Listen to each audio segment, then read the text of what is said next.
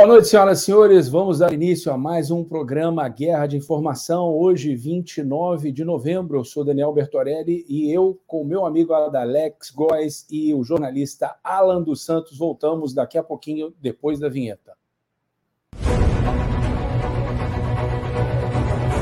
O Alan dos Santos não cometeu crime nenhum. Qualquer decisão que eu for tomar vai ser só realmente continuar fazendo jornalismo como sempre. E o artigo 220 é aquele da Constituição que lembra que é livre a manifestação de pensamento, criação, expressão e informação.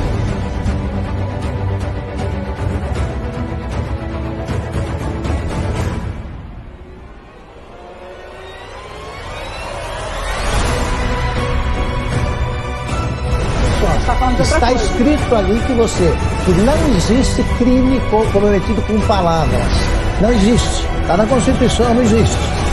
Media and TV, not only in America, but in Europe, saying that people do not support Bolsonaro. So what is this, what you see in the street on the, on the, on the screen right now?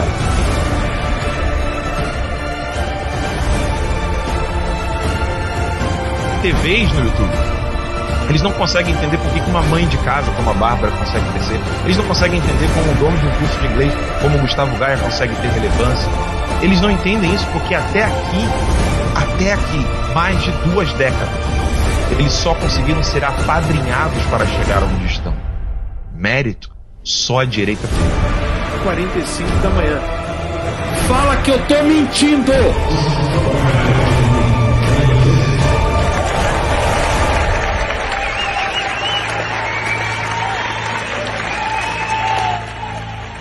Eu não tenho medo de vocês, não! Eu não tenho medo de vocês, não!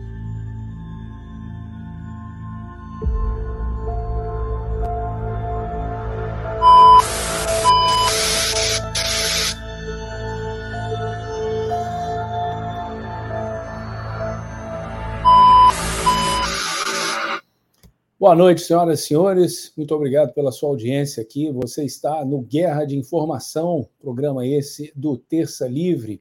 Daqui a pouquinho quem entra junto com a gente aqui é o jornalista Alan dos Santos e agora meu amigo de bancada, meu co-host aqui, o jornalista Adalex Góes, falando aí direto do Brasil e eu aqui da Virgínia, nos Estados Unidos. Tudo bem, Adalex? Olá, boa noite, boa noite para todos vocês, boa noite aos colegas, boa noite à nossa audiência. É sempre um grande prazer nós estarmos juntos e cá estamos para levar muita informação, para conversar com você e para, acima de tudo, ajudar nesse processo de despertamento. Alex, a pauta hoje está pegando fogo, hein? Aliás, o Brasil está pegando fogo. É... Confusão essa coisa aí com os militares, hein? Cada um fala uma coisa. O que, que, você, o que, que você conclui disso aí? Ou se é que dá para concluir alguma coisa, né? Verdade. De fato, é, eu acho que tudo isso aí é, é um grande quebra-cabeças, tem aí. As pecinhas precisam ser ajuntadas, né? Eu acho que o primeiro ponto é você ajuntar as pecinhas. À medida que você ajunta as peças, você sabe qual é o desenho, e então você vai tentando colocar peça a peça para depois tentar entender o que é que essas peças isoladas vai formar ao final. Eu não sei definitivamente dizer é, aonde estão o, re, o restante das peças para juntar a imagem principal.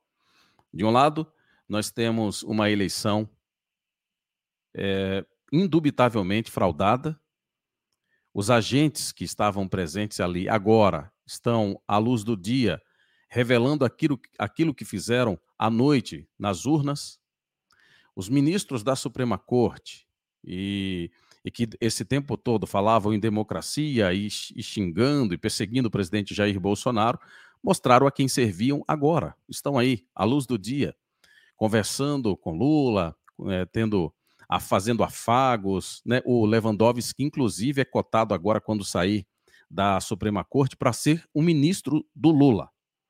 Só para você ter uma ideia do quanto esse pessoal está se lixando para a população brasileira e para a opinião pública. Aliás, diga-se de passagem, a imprensa, que deveria ser o órgão queria fazer esse processo ali, de cutucar coisas como essas para trazer despertamento, elucidação sobre essas relações espúrias entre os ministros da Suprema Corte e o Lula, simplesmente estão calados, nada falam, com o intuito de que jornalistas independentes e programas como Terça Livre façam esse mesmo papel.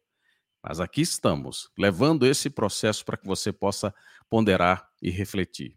E aí, meu amigo, o que podemos dizer para você é o seguinte: a população está cada vez mais é, deixando claro que não vai desistir das manifestações, não vai desistir de forma alguma. E esse movimento tende a crescer cada vez mais. Há uma pressão para que o presidente da República, o presidente Jair Bolsonaro, Bolsonaro faça algum tipo de pronunciamento, de sinalização, para que esses manifestantes continuem ou não. No entanto, essas cobranças que estão sendo feitas, inclusive por alguns manifestantes, acaba despercebendo o fato fundamental. Né? Essas manifestações elas são orgânicas, elas partem do povo, são as pessoas que estão indignadas com tudo que viram acontecer durante todo esse processo. Estão se revoltando, estão se rebelando contra tudo isso e não aceitarão que um bandido, nem tampouco seus asseclas, nem tampouco o seu grupo, que já está todo estruturado, agora o Lula, inclusive, é, solicitou que a sua diplomação ocorresse no dia 12, que seria dia 19, passou para o dia 12, e o Alexandre de Moraes já meteu a caneta e disse: vamos para cima, você vai ser o próximo presidente do Brasil. Eu não sei definitivamente, Daniel, é, é, o, o, qual é o que essas peças isoladas, quando juntar todas elas, qual é o desenho que elas vão formar. Mas eu posso te garantir uma coisa: a população gostaria que o desenho final disso fosse que o artigo 142 fosse acionado pelo presidente da República e que as Forças Armadas colocassem ordem onde existe uma grande desordem e que muita gente fosse presa, inclusive esses que passaram a proteger o Lula e a colocá-lo ali na cadeira de presidente. É, o Alex, essa, essa promiscuidade moral que acontece nas altas esferas é o que é o que eu não sei como ainda me impressiona, ainda me choca. Essa coisa do Lewandowski ser cotado para ser ministro do Lula, é, foi, eu acho que saiu uma matéria na Veja, seria para ministro da Defesa, isso ou eu estou enganado? Isso, ministro da Defesa, isso mesmo. É. Aí veja bem, o Lewandowski é o, é o ministro que fatiou né, a Constituição ali ao seu bel prazer para tentar salvar os direitos, tentar não, salvou né, os salvou. direitos políticos da Dilma. E ele, da cabeça dele ali, é, não caçou os direitos políticos dela, apesar dela ter sido impeachmentada, o que é um paradoxo. Você imagine se ela se candidata novamente à presidência da República e ganha. Então, assim, ia criar um, um embrólio aí, uma, uma confusão a pessoa que acabou de ser cuspida, né, ejetada do cargo, voltaria. É, no caso aí, é, ele, ele sendo obrigado, né, tal, pela idade, a sair do, do Supremo, agora é, voltaria para o governo, continuaria aí é, pendurado na, em, em algum, alguma teta estatal, num cargo de é, extrema importância para o país.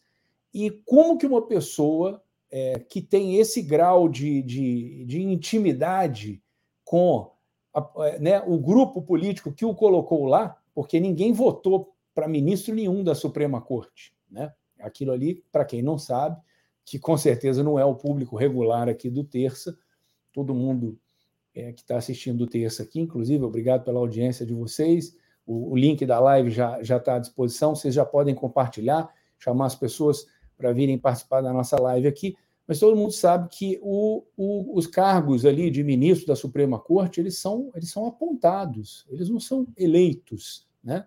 Então você tem esse grupo do PT. Quem colocou o Lewandowski lá, o, o Adalex? Você sabe? O Lewandowski foi, foi, colocado é. pelo Lula, pelo Lula. É, eu estava na dúvida aqui se era Lula ou se era, ou se era Dilma. Mas a verdade é a seguinte: ainda que fosse Fernando Henrique, por exemplo, não alteraria muita coisa ideologicamente falando, né? É aquele famoso é, a estratégia das tesouras que o professor Olavo falava e que o Brasil Paralelo rebatizou é, com um nome é, excepcional, que é o Teatro das Tesouras, porque no fim das contas isso tudo é um grande teatro mesmo. Mas imagine você, eu fico imaginando é, como que a pessoa não se declara impedida. Fala, olha, eu não posso votar, o cara era o meu patrão antes, o cara me colocou aqui. E aí você começa tendo uma corrosão, né? Essa, a corrosão moral é incontestável, não, não, não, não há contestação com relação a isso. Mas essa corrosão aí do, do, do, poder público nas mais altas esferas do poder público. Como que o Lewandowski, por exemplo, é, é, pode atuar numa, numa decisão nesse momento agora, já sendo inclusive cotado para ser ministro do Lula. Alguém tem alguma dúvida de que o Lewandowski quer que o Lula assuma a presidência da República, uma vez que daqui a pouco ele não pode mais atuar como ministro da Suprema Corte? e quer continuar tendo poder, vai, vai virar ministro do Lula, entendeu? E a resposta dele, se não me falha a memória, eu acho que eu li uma matéria da Veja, ele falando assim: ah, o futuro a Deus pertence. Então, assim, não tem é, é, pudor nenhum em falar, não, não posso aceitar esse cargo nesse momento, ainda que depois mude de ideia. Mas, assim, eles não têm nem mais vergonha na cara, entendeu? De falar, de ser, de fingir ser imparcial. Ah, o futuro a Deus pertence. Ou seja, já que pertence a Deus, estou considerando a hipótese aí, entendeu?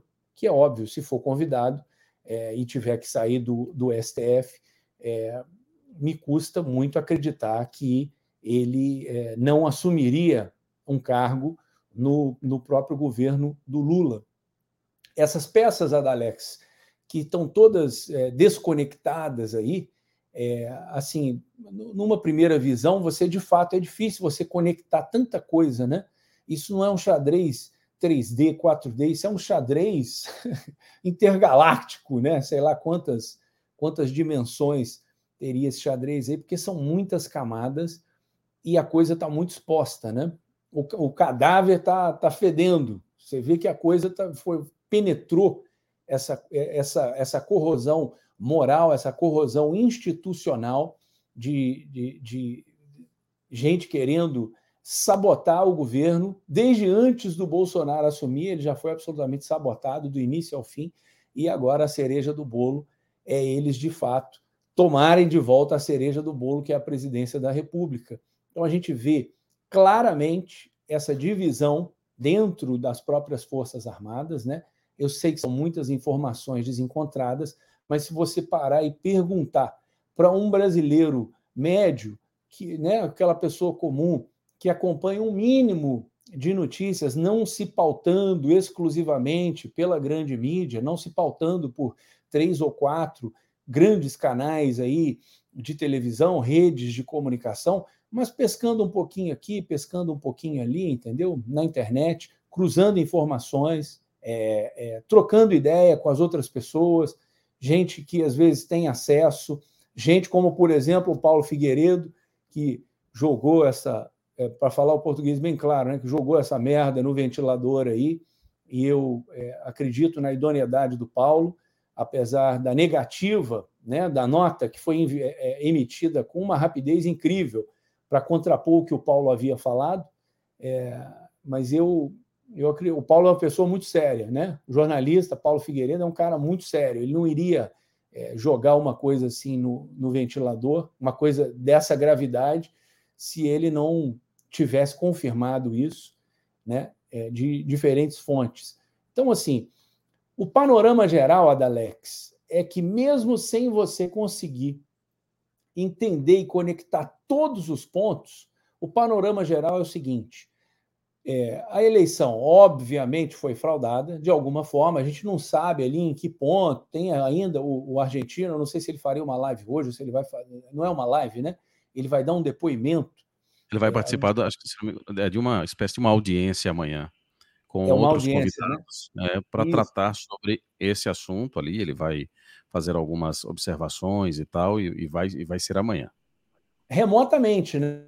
De forma Sim. remota. Porque Sim, ele tem, por questões de segurança, ele não pode. Eu, eu, eu, creio, quero crer que ele não está no Brasil por questões de segurança, né? Então, você imagine o tamanho dessa confusão é, instalada aí, justamente por conta desse, dessa, dessa, dessa fraude, né? Que vem sendo. O Alexandre, aí... Moraes, foi, Alexandre Moraes foi convidado também. O que, que você acha? Ué, eu faço votos que ele vá e que ele participe, entendeu? Ele vai tanto é. quanto eu e você vamos. É, para colocar as coisas às claras, né? Não corra. Eu, de vez em quando, assisto, assisto uns, uns cortes né, daquele rapaz, o, tinha um canal, foi censurado, Monark, né? Ele participava lá do, do Flow, e ele convidou, ele, na realidade, ele intimou ali, eu creio que foi no Twitter, ele falou: Alexandre de Moraes, vem aqui conversar e tal. Alguém acha que Alexandre de Moraes vai lá conversar, né? Ele não é político, então, assim, ele não tem que, que ir lá, ou ir no Flow, ou ir, em lugar nenhum, porque o, o ministro da Suprema Corte, acho que não cabe a ele ficar fazendo esse tipo de coisa, isso é mais coisa de político, né? Mas quando interessa, adora os holofotes. Então, assim, essa, essa, essa coisa de de dois tratamentos para o mesmo assunto, que no caso aí seria essa essa publicidade aí, ou essa, essa fama, né? Fame e, e, em inglês você tem famous e infamous, né? E, tem a fama e tem o infame, né? Essas aparições aí é, dos ministros da Suprema Corte, é, isso é, é, é, é indesejável mas agora que eles estão na arena aí, eu gostaria de vê-los não correndo do pau, né? Porque estão correndo, igual correram do ala lá em Nova York. Nenhum se prestou o papel de pisar na calçada do hotel onde o Alan estava lá fora com o megafone na mão. Lembrando, né? O Alan não estava com uma faca na mão, o Alan não estava com uma arma na mão, ele não estava com um pedaço de pau na mão, ele estava com um megafone na mão. E é disso que esses, essas pessoas têm medo, né? É, é do que os outros estão falando, e por isso vem aí a canetada e a censura. Enfim, Adalex, nós temos aqui, ó. Oh, o Alan já está aí na, na, na, parada. Muito boa noite, Alan. Tudo bem? Estou aqui. Boa noite, Daniel. Boa noite, Adalex. Estou vivo aqui também com a galera do, do Instagram. Eu não sei nem se o pessoal que está no Brasil está conseguindo assistir lá, porque eu nunca sei quando minha conta ainda está possível, ainda está visível no Brasil. Uh, eu estava aqui ouvindo vocês aqui enquanto eu entrava e eu queria comentar uma coisa, Daniel, porque as pessoas não sabem ainda o peso que é a espiral do silêncio, o peso da ignorância. Né? É... Quando você toma uma decisão, você só pode se basear em duas fontes, né? ou por experiência sensorial de algo, ou pela memória. Né? Ou seja, a memória, ela, você vai usar a sua imaginação e por meio da sua imaginação, então, você tenta é, fazer uma especulação. Isso às vezes acontece em fração de segundos, né? Como, por exemplo, você se desviar de um carro que ultrapassou o sinal vermelho. Né? Mas, por mais que você não tenha tido a experiência de ser atropelado, você viu vídeos, você soube de pessoas que foram atropeladas, então imediatamente o corpo é, começa então a trabalhar ali numa velocidade é, muito rápida para lembrar a você o que, que acontece quando um carro passa por cima de um corpo de uma pessoa. É uma soma de dados, uma soma de informações que você vai lembrando o peso né, de alguma coisa sobre você e ao mesmo tempo você vai imaginando ali é, o, nome disso chama-se é, a estimativa, né? Você faz uma estimação ali, o corpo começa a se proteger e defender. Isso é, isso é bem animal mesmo, né? O, os animais têm esse tipo de conhecimento. O ser humano tem essas duas vias, né? Ou é a, aquilo que ele experimentou por meio de seus próprios sentidos, ou aquilo que ele leu, estudou, ouviu e aprendeu. Não tem outra via. Não tem uma terceira via, sabe? É, ah, não, tem uma outra via aqui. É, na verdade, existe uma terceira via, tá? Que é o conhecimento espiritual. Mas é, é, é, é de ordem espiritual, então, na ordem natural, só tem essas duas vias. Então, ou você recebe uma luz divina para poder conhecer coisas que você nunca experimentou e ninguém nunca te ensinou, ou você tem a via natural, que são apenas duas. É aquilo, aquilo que você teve como memória é, especulativa de alguma coisa que você ouviu de alguém ou uma experiência com seus próprios sentidos. E o que, que nós precisamos. Por que, que eu estou dando todo esse, esse, preâmbulo? E por que, que esse preâmbulo é fundamental para a gente explicar o que, vai, o que, o que eu tenho para falar aqui agora?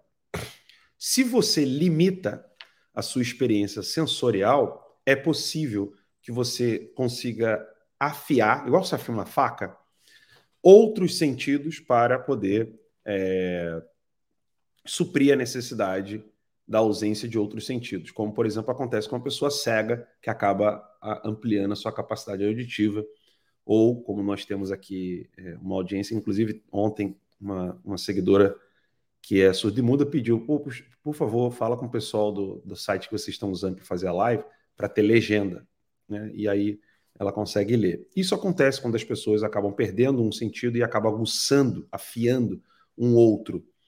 E da mesma maneira, naquilo que você aprende.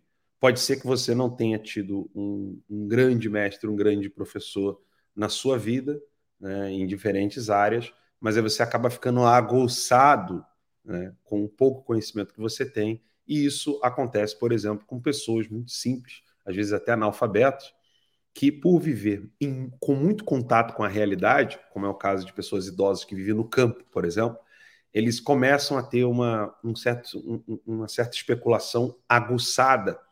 E eles sabem quando alguma coisa vai dar certo ou não vai dar certo, seja ali pela, pela experiência daquilo que eles aprenderam com seus antepassados, seja com a própria experiência pessoal mesmo, de ter perdido tudo numa tempestade, numa, numa, numa colheita que não deu certo, etc. E essas pessoas têm um contato muito profundo com a realidade, então eles acabam aguçando. Alan, o que, que você está falando que eu ainda não entendi porra nenhuma?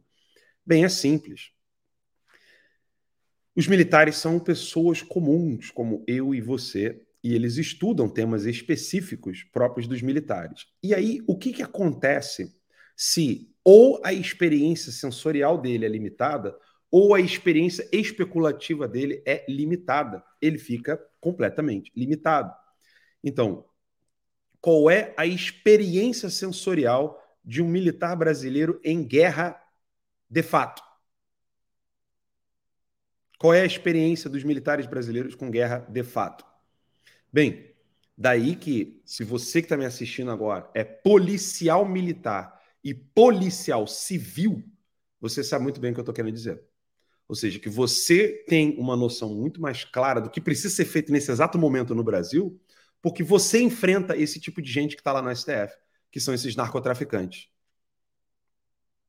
Um policial militar entende perfeitamente o que eu tenho a dizer. Um policial civil entende perfeitamente o que eu tenho a dizer.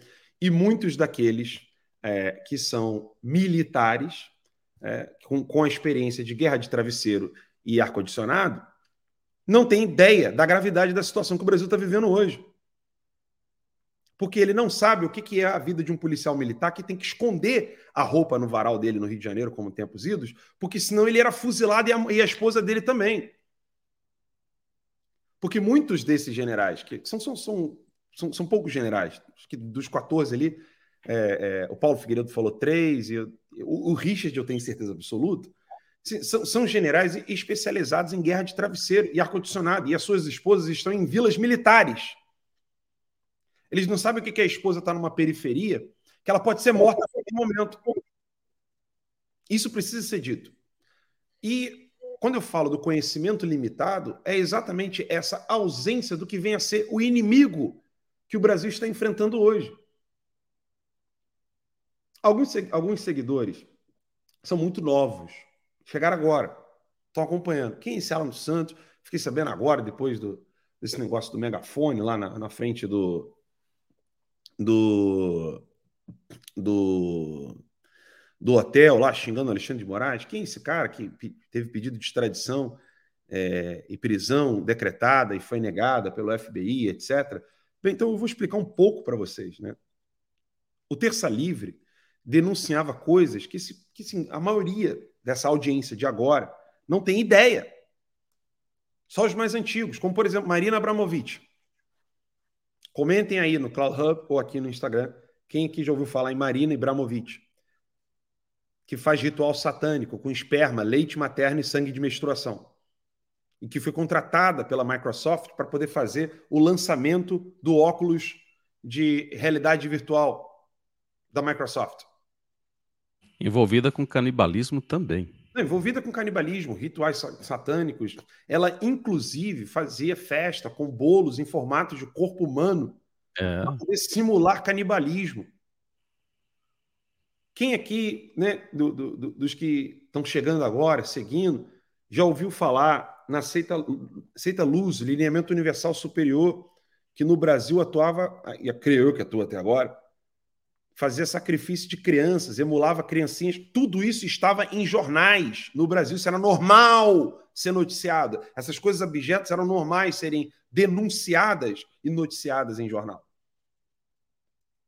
E aí não sabe o que é aceita luz, não sabe o que é o lineamento universal superior, o sacrifício de crianças que eram feitos, como que eles emulavam criancinhas, cortavam pênis das crianças.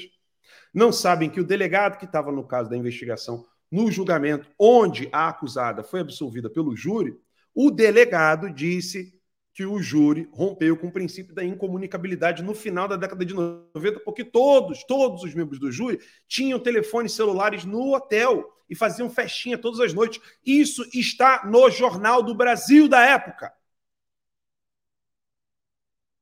Quando existia jornalismo no Brasil, essas coisas eram noticiadas. Aí o jornalismo brasileiro morreu, como o Terça Livre anunciou durante oito anos e continua anunciando.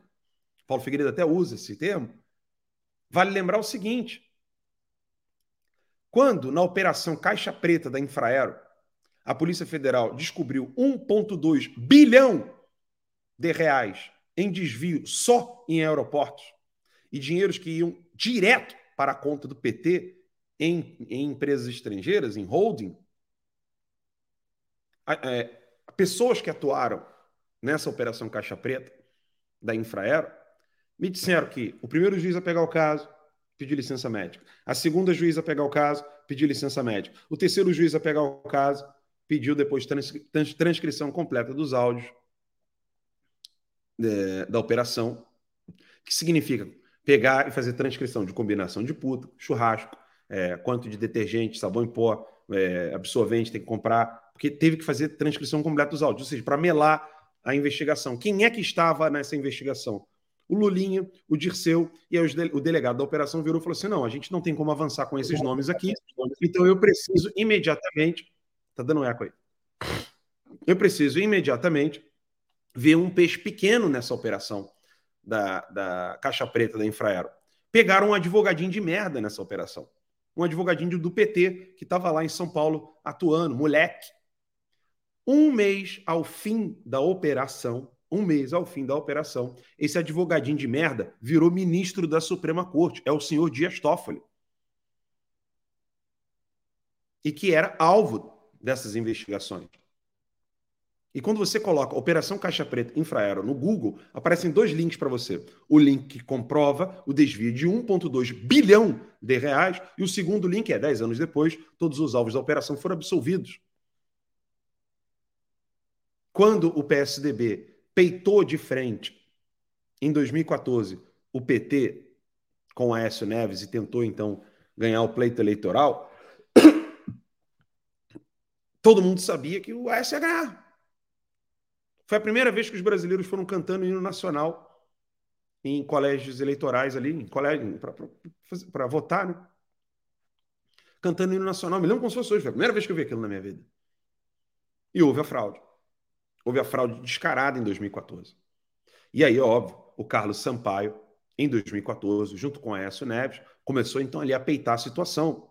O brasileiro não tem memória. Esse jornalismo brasileiro é vagabundo, esconde tudo. Eu me lembro como se fosse hoje, o Aécio Neves com a barba ralinha igual a minha, que é assim, que era raro ele usar, porque ele estava puto, ele não estava com a barba feita como ele sempre teve. O Aécio Neves com a barba ralinha, bate, eh, botando o dedo em riche contra o Renan Calheiros e brigando. E o Renan, você vai ter que aceitar o resultado. O PSDB não aceitou o resultado, uma ala do PSDB não aceitou o resultado, e o Carlos Sampaio, que eu acho até que é um deputado muito sério do PSDB, o Carlos Sampaio começou a bater então na tecla da auditoria das urnas. Aí, aí que vem aqueles vídeos famosos vamos resgatar o próprio PSDB falando de auditoria das urnas. Quando Bolsonaro falou em auditoria das urnas, todo mundo falou assim: isso aí é coisa de bolsonarista. E aí o próprio Bolsonaro publicou os vídeos do PSDB em 2014, mostrando que era o próprio Carlos Sampaio e o próprio PSDB que estava falando em auditoria nas urnas. Em março de 2015, o PSDB para de falar de auditoria nas urnas. Eu explico para você o que aconteceu em março. O filho do Alckmin morreu num acidente de helicóptero. Em fevereiro do ano, do ano anterior, isso foi em 2015, quando o filho do Alckmin morre de acidente de helicóptero. Em fevereiro do ano anterior, o filho do Alckmin tinha sofrido, junto com a filhinha, de, com a netinha de 9 anos, a filha do, do Tomás, né? Sofreu um ataque. E o Alckmin mesmo disse para os jornais: eu não descarto a atuação de, do crime organizado. Já é o PCC que estava atuando ali. Porque desde 2006, quando o Alckmin perde, e provavelmente deve ter sido fraudado também, Desde aquela época, eles tentaram colocar o, o Alckmin contra a parede para que ele de deixasse a atuação do PCC se construir em São Paulo. Aí o filho do Alckmin morre num acidente de helicóptero. E se você colocar no Google perito, acidente, filho, Alckmin, você vai ver que o perito que fez a perícia do acidente do filho do Alckmin, o Tomás, o Tomás Alckmin, ele foi investigado e condenado por ter fraudado a perícia. Fraudado a perícia. Tudo isso porque quiseram mexer na bendita da auditoria das urnas eletrônicas.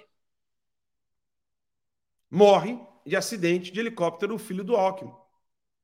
Para piorar a situação, o Teoriza Vasque, ele vai lá e mantém José Dirceu, que é um agente cubano, agente do exército cubano, fez plástica para poder voltar ao Brasil. Quando recebeu a anistia, ficou bem tranquilo, deu tchau para a mulher que ele estava, que era um casamento de mentira. A mulher não sabia, mas ele, ele casou com a mulher de mentira. Ele deu tchau para a mulher e foi embora. Virou as costas e foi embora. Prazer, meu nome é José Disseu, não é mais Daniel. Tchau, estou indo embora. O José Disseu, quando teve a, miss, a prisão é, é, mantida pelo Teori Zavascki, três meses depois o avião do Teori Zavascki também cai. Isso é uma organização criminosa. PT não é partido, PT é uma organização criminosa. Não pode manter o José Disseu na cadeia. Manteve, então o helicóptero cai. Está aí a data, 13 de outubro de 2016, quando ele manteve a prisão do José Dirceu. Se você colocar a data que o Teori Zavascki morreu, é só calcular, são três meses. Outubro, novembro, dezembro, janeiro. Morreu em janeiro. Isso é uma organização criminosa, isso não é um partido político. E por que, que eu estou dizendo tudo isso? Porque tem um número grande de militares, não apenas da reserva, mas da ativa das Forças Armadas, que estão assim, ó, chega, chega. Eles usurparam tudo o que se possa imaginar dentro da máquina do Estado. Eles são assassinos, eles são ladrões, eles vão fazer de tudo para roubar e usurpar a máquina pública para poder fazer com que a gente amanhã preste continência para um comunista assassino. Ou promotor de assassinatos. Ou, no mínimo, alguém que louva assassinatos e genocídio. Essa ala das Forças Armadas está assim, ó, porra aqui, entendeu? Ela já não aguenta mais. Aí se vier um imbecilzinho aí falando, ah, eles estão querendo dividir, ô sua anta, quem está dividido é o Brasil inteiro, tá puto com o que está acontecendo. E tem militares da ativa e da reserva que já entenderam que ou se salva o país ou pode mudar a cor da bandeira. Não é mais verde e amarela. Tem consciência, gente tem consciência disso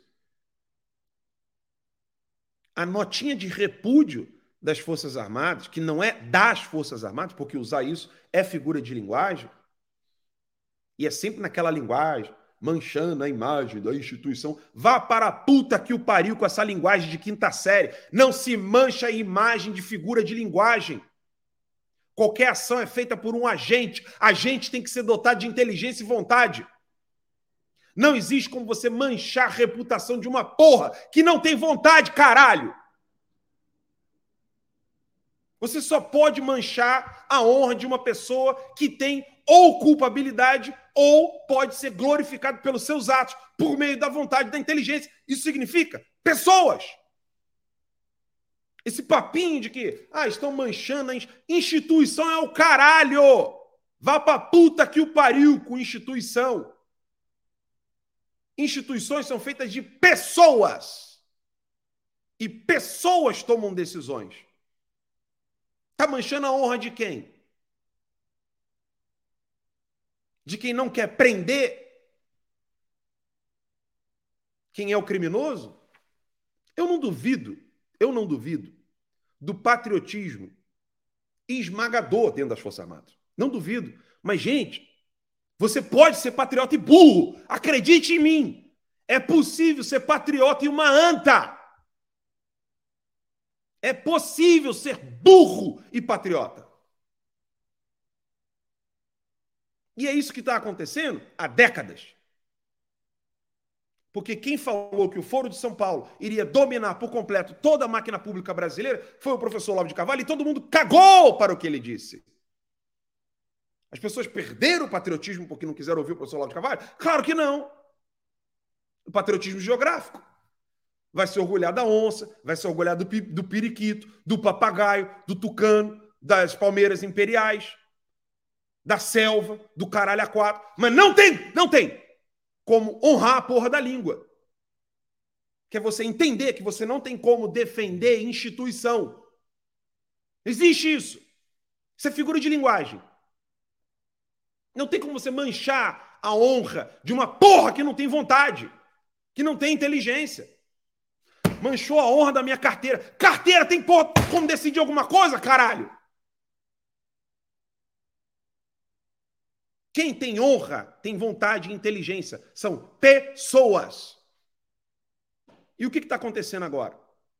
Recebi hoje, de um oficial das Forças Armadas, um vídeo de um militar, boina, boina é, vermelha, né, que eles falam, do PQD, é, boina vermelha. Nos Estados Unidos são os boina verdes, lá são os boinas vermelhas, né? PQD, paraquedismo. Um senhorzinho, cara, um senhorzinho PQD, preocupadíssimo com o que está acontecendo na frente do quartel. É óbvio que tem militar da ativa que está absolutamente estarrecido com o que está acontecendo. E é isso, é disso que se trata. Esse fenômeno dessa carta A gente vai noticiar daqui a pouco aqui, os caras estão adiantando diplomação. Jornalista é mandado para cadeia, deputado é mandado para cadeia. Eles absolvem todos os criminosos. Narcotraficantes são soltos pela porta da frente do STF. A situação é uma situação de desespero. Claro que é uma situação de desespero. As pessoas sequer sabem das informações que acontecem no Brasil. Ou vai dizer para mim que todos vocês que estão aqui agora nos assistindo sabia das datas de três meses depois da morte do Teori Zavascki por ele ter mantido a prisão do Zé Disseu. Vai dizer para mim que você sabia muito bem que o filho do Alckmin morreu logo depois que o PSDB queria a auditoria das urnas e que ele sofreu um atentado do, nar do, do narcotráfico seis ou sete meses antes. Na verdade, um ano e, e pouco. Que na sequência, e que na sequência Alexandre de Moraes passa a integrar lá a, Não, começa, começa a ganhar. O governo do Alckmin começa a ganhar força dentro do governo do Alckmin e depois vai para perto do vai para perto do, do Michel Temer e consegue se aproximar do Temer. As informações não são ditas para vocês. Por isso que eu, eu odeio aquele chavão, aquele clichê, ah, o culpado de tudo isso que está acontecendo é um povo. Que povo, caralho? O povo que não sabe o que está acontecendo, que não é informado, o povo tem que trabalhar, o povo tem que comer. Como é que uma pessoa que tem, tem que pagar a conta de luz vai falar assim: não, hoje eu vou deixar de pagar a conta de luz e comprar arroz e feijão. Eu descobri o que, que o George Soros está fazendo na, na Open Society Foundation. Vocês estão de sacanagem comigo. Quem é que vai deixar? Eu vou falar assim: oh, não, eu tenho que pagar a conta de luz e a conta de água aqui, senão eu vou ser despejado no mês seguinte, mas eu não posso dormir sem ler a Suma Teológica. Ah, vá merda. A pessoa não tem como se informar, gente. Não tem jornalismo sério.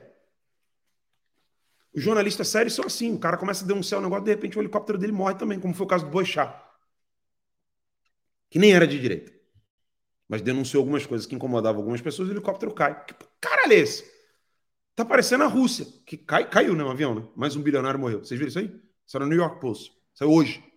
Eu vi, eu vi, eu vi. Quando, quando não cai, quando a aeronave não cai na Rússia, é envenenado, né? É. Então, assim, como é que um povo que não recebe informação pode ser, pode ser culpabilizado por uma informação que ele não sabe?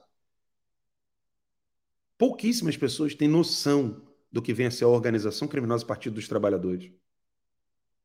Como outro dia a gente estava falando aqui, eu falando com amigos, inclusive, intelectuais, que viraram para mim e falaram assim: Puxa, ela não sabia nada desse negócio de Sebrap que você falou, que era um grupo de marxistas financiado pela Ford Foundation, que desenharam toda a Constituição brasileira de 88. Intelectuais de gente de direito, sério, que nunca tinha ouvido falar. Aí, óbvio, aí todo mundo fica repetindo essas bostas de chavão. Ah, o povo é culpado, o Nordeste não sabe votar. Falei assim, caralho, puta que pariu. Não sabe do assunto? Cala a boca. Fica quietinho. Escuta quem sabe. Como é que você vai culpar um povo que tem que pagar a conta de luz? Não, não tem como estudar? Como é que você vai culpabilizar um povo que não tem uma imprensa livre? É, é, é, é, chavão e clichê 24 horas. 24 horas. É que nem o, o, hoje soltar que o Sheik disse que ladrão não pode ser líder de nação depois que o Eduardo visitou o Catar. Mentira, notícia essa porra do Sheik tem um, não sei quantas semanas atrás. Isso foi antes do Eduardo. Eduardo foi lá. Foi, eu achei uma loucura o Eduardo no, no Catar nessa circunstância desse jeito. Meu irmãozão, meu amigo. O pessoal no Brasil só sabe dizer assim: é, é contra a favor é sim e não.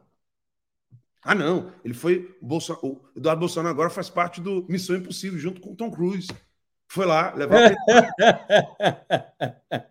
Gosto pra caralho do Eduardo, mas não foi isso. Se ele aproveitou a viagem para fazer isso, tudo bem. Mas não foi. Os meus hipócritas.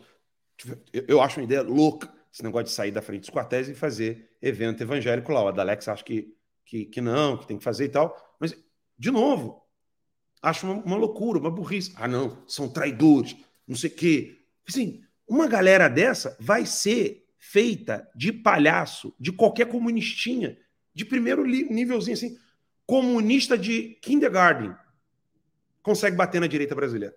O cara não precisa ter doctor degree, não precisa ser doutor. Comunista de jardim de infância desce o cacete na direita brasileira por causa dessas porra porque repete chavão da mídia, não entende porra nenhuma, não leu nada, não sabe distinguir quando uma pessoa está falando alguma coisa que seja dialética, quando alguma coisa quando seja poética, quando aquilo é retórico, quando aquilo é lógico-analítico. O cara não sabe distinguir qual, qual que porra do discurso está sendo utilizado. Ou seja, não entende de, de linguagem, não sabe literatura. Mas agora é analista político. Faz tic-tac.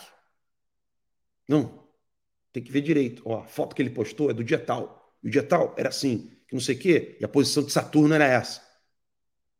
De Júpiter também. A roupa que ele usou, então, aquele quadrado. Então, se tu virar a camisa de cabeça para baixo e você botar aqui assim de lado, entendeu? Aí significa isso. E o real... do Lula? A real situação, gente, é a seguinte: o presidente está sofrendo muito porque, de fato, uma ausência de consenso no alto escalão das Forças Armadas torna a coisa quase insolúvel.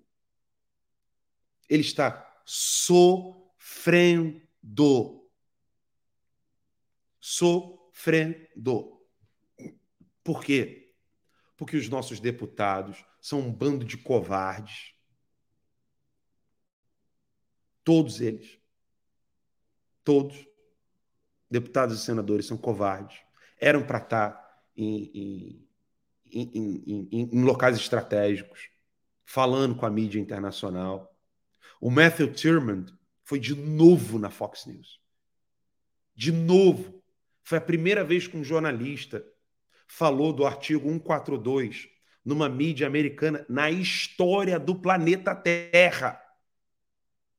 Na história do planeta Terra. Foi a primeira vez que um jornalista falou do artigo 142 da Constituição brasileira. E o que, que os deputados fazem?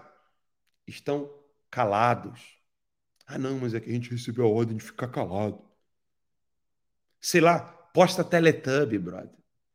Faz com que o pessoal pelo menos entenda que o comunismo é ruim com Teletubbies. Não sei, mas calado não dá. Ah, não, porque o povo está na frente dos quartéis lá, então a gente não pode, não pode ir para lá para não denotar que isso é uma questão política. Puta que pariu, gente. Eu, eu, eu, eu não consigo imaginar que eu sou tão inteligente, que eu estou acima da média, para entender que deputado tem que estar junto com o povo. Gente, o povo está indo para puteiro? O povo está indo para cabaré?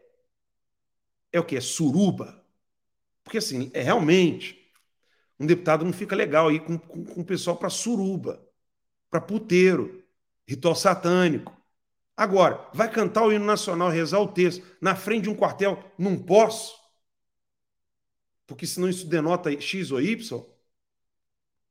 Digam para mim. Então sou eu, eu, eu estou acima da média para entender que isso é uma coisa maravilhosa para um deputado fazer? Fazer uma oração, cantar o Pai Nosso na frente do quartel. Não pode. Não pode postar que o povo está rezando na frente do quartel, que o povo está fazendo oração. Precisa ser gênio para entender uma porra dessa? Precisa estudar a estratégia tática do Stalin, Sun Tzu, é, é, história da guerra. Precisa realmente ser gênio Não, é, se, se, eu ficar assim, se, se eu estiver falando alguma besteira, vocês têm o dever de me corrigir. Só não pode fazer que nem o, o rapaz ontem, três horas da manhã, eu estava abrindo uma caixinha no Instagram e não botou assim, já vou falar em, em Yuri Bezmenov? Aí eu meti um, valeu Rubinho Baikela. Não aguentei. Porque, pô, o cara não estava assistindo o programa. A gente falou do Yuri Bezmenov no programa, brother. No mesmo dia, né? No mesmo dia. Eu, eu não ligo se eu estiver falando alguma besteira e alguém vier me corrigir. Mas, pelo amor de Deus, diante de tanta obviedade, é loucura imaginar que um político tem que estar com o seu povo quando o seu povo está cantando o hino nacional e fazendo orações a Deus para afastar o comunismo do Brasil? Ah, não, mas não pode porque é na frente do quartel. Ah, então, meu irmão, então faz o seguinte: pega o, seu mandato me enfia no cu. Se você é deputado, fazer o quê? Se você não pode estar com o seu povo. Se você já aceitou você não pode estar com o seu eleitor cantando no hino nacional e fazendo uma oração a Deus pedindo para que o comunismo não impere no Brasil, você vai fazer o quê? Como deputado? Como político? Vai fazer o quê? Passa o mandato para Cássia Kiss, na atriz, que ela tem essa coragem. É. Passa, né? Passa o mandato para Cássia Kiss automaticamente. Ó. Ela está lá na porta lá de quartel com uma, uma, estátua de Nossa Senhora na mão e rezando um terço lá, junto com as pessoas, junto com os. Lembrando, com os lembrando, lembrando que é, certamente ela vai ser extirpada da Globo, não vai poder mais participar de nada. E ela, pouquíssimo tempo, estava participando do programa da Fátima Bernardes, quando ela defendeu a vida desde a, desde a concepção. Esses deputados que falam assim: eu não posso ir para tal lugar, senão eu vou perder o, o espaço lá na, no Congresso Nacional, ele já aceita que ele já está é numa tirania e não tem mais nada para fazer. Ele está fingindo que tem alguma coisa para fazer no Congresso Nacional. Porque a Cássia Kiss foi lá, ela vai perder tudo na Globo, ela vai deixar de ser a atriz que pode fazer alguma coisa. Então, assim, se você já aceita isso, gente, se você já aceita que você não pode fazer isso, porque senão você vai deixar de ter aquilo, então diga, diga para os outros que o que você vai fazer é nada ou nulo. Nada ou nulo. Enfim, esse é o desabafo assim que eu tinha para falar com vocês hoje. É, é, uma obviedade atrás de outra obviedade. É, o presidente Bolsonaro precisa de um apoio popular cada vez mais forte. O Brasil precisa tomar alguma algum rumo diferente desse que a elite política já estabeleceu. Qual é esse rumo que a elite política já estabeleceu? A diplomação do Lula sendo adiantada, é você é, fazer com que a, a, a fraude fique consolidada, Internacionalmente, todo mundo já chama o Lula de presidente eleito. A partir do as, amarras, as amarras vão sendo colocadas, né? Uhum. Enfim, eu tô quase sem voz, com rouco aqui. Tem hora que não dá para para não gritar, não xingar, porque se você se você explica as coisas em termos muito polidos, você às vezes não entendeu o que está acontecendo. É a mesma coisa que você vê um homem estuprando uma criança, aí você vira policial assim. Boa tarde, sou policial, tudo bom? Eu só queria informar o senhor que existe uma violação corporal é, na genitália daquela menina ali feita por aquele homem. Sabe, tem coisas que não, você não tem como avisar dessa maneira. É, o cara tá afogando, né? Por obsequio. O Alex está no mundo. Tá tentando falar alguma coisa aí. É. Por obsequio, o senhor poderia me jogar essa boia? Eu estou afogando. Ninguém é. faz isso. Exatamente. É, você vai, a pessoa vai chegar lá para a polícia e dizer: olha, se não for incomodar demais, é possível que o senhor faça o seu papel de ali impedir que aquele crime continue acontecendo, né? É. Agora, pode, pode, por favor, levantar os direitos de ir e vir é, do rapaz é, ali que está garantir, violando. né? É, é. Não, não, não, não. É, que, porque você levanta quando você sim, impede o criminoso, você levanta os direitos, né? Eles ficam levantados, a pessoa perde o direito. Olha, o Paulo Figueiredo hoje na Jovem Pan, ontem, né? E aí tem os desdobramentos aí. Ele tirou os cadáveres. Eu preciso beber uma. Vai falar. Pronto. Você volta em seguida para a gente comentar esse assunto aí. Paulo Figueiredo foi lá e daí tirou o cadáver né, do armário, jogou aí na sala e disse o seguinte: há generais da generais da ativa, do alto comando, que não estão apoiando o presidente da República em tomar uma ação mais contundente em relação às atrocidades cometidas é, dentre outros agentes também pela Suprema Corte e pelo TSE. Hoje, o que aconteceu foi que algumas notas, uma nota foi emitida pelo alto comando, dizendo que esses generais são pessoas assim fantásticas, maravilhosas, cumprem o seu papel e que, portanto, são pessoas honradas e que essas informações não procedem. Tem um, um outro uh, comunicado, se é que a gente pode chamar assim, que é atribuído ao general Vilas Boas, que também. É, não, é, é do Vilas Boas mesmo, está no Twitter oficial. É, é, do, pronto. Então, se é do Vilas Boas, em que ele também endossa essa carta do alto comando, dizendo que esses generais aí são pessoas é que ele participou da diplomação, inclusive, e por ter participado, ele garante ali que essas informações do Paulo Figueiredo parecem ser conflitantes com o que ele está falando ali. Dito isto, dito isto, nós temos aqui um impasse. De um lado, um jornalista sério, até que se prove o contrário, comprometido, trouxe uma informação que ele buscou, ali, no, na, na, atual conjuntura que nós estamos vivendo, com a população há mais de é, quase 30 dias, 30 dias praticamente, né, hoje é dia 29 é, de novembro, praticamente 30 dias é, aí nos QGs, fazendo as suas manifestações, dormindo mal, acordando mal, comendo mal, enfim, com chuva, sol, calor, frio, justamente exigindo que, é, que esses generais tomem uma ação para salvar o povo. Por quê? Faz sentido isso? Claro, a gente está vivendo um período, um período de total desordem.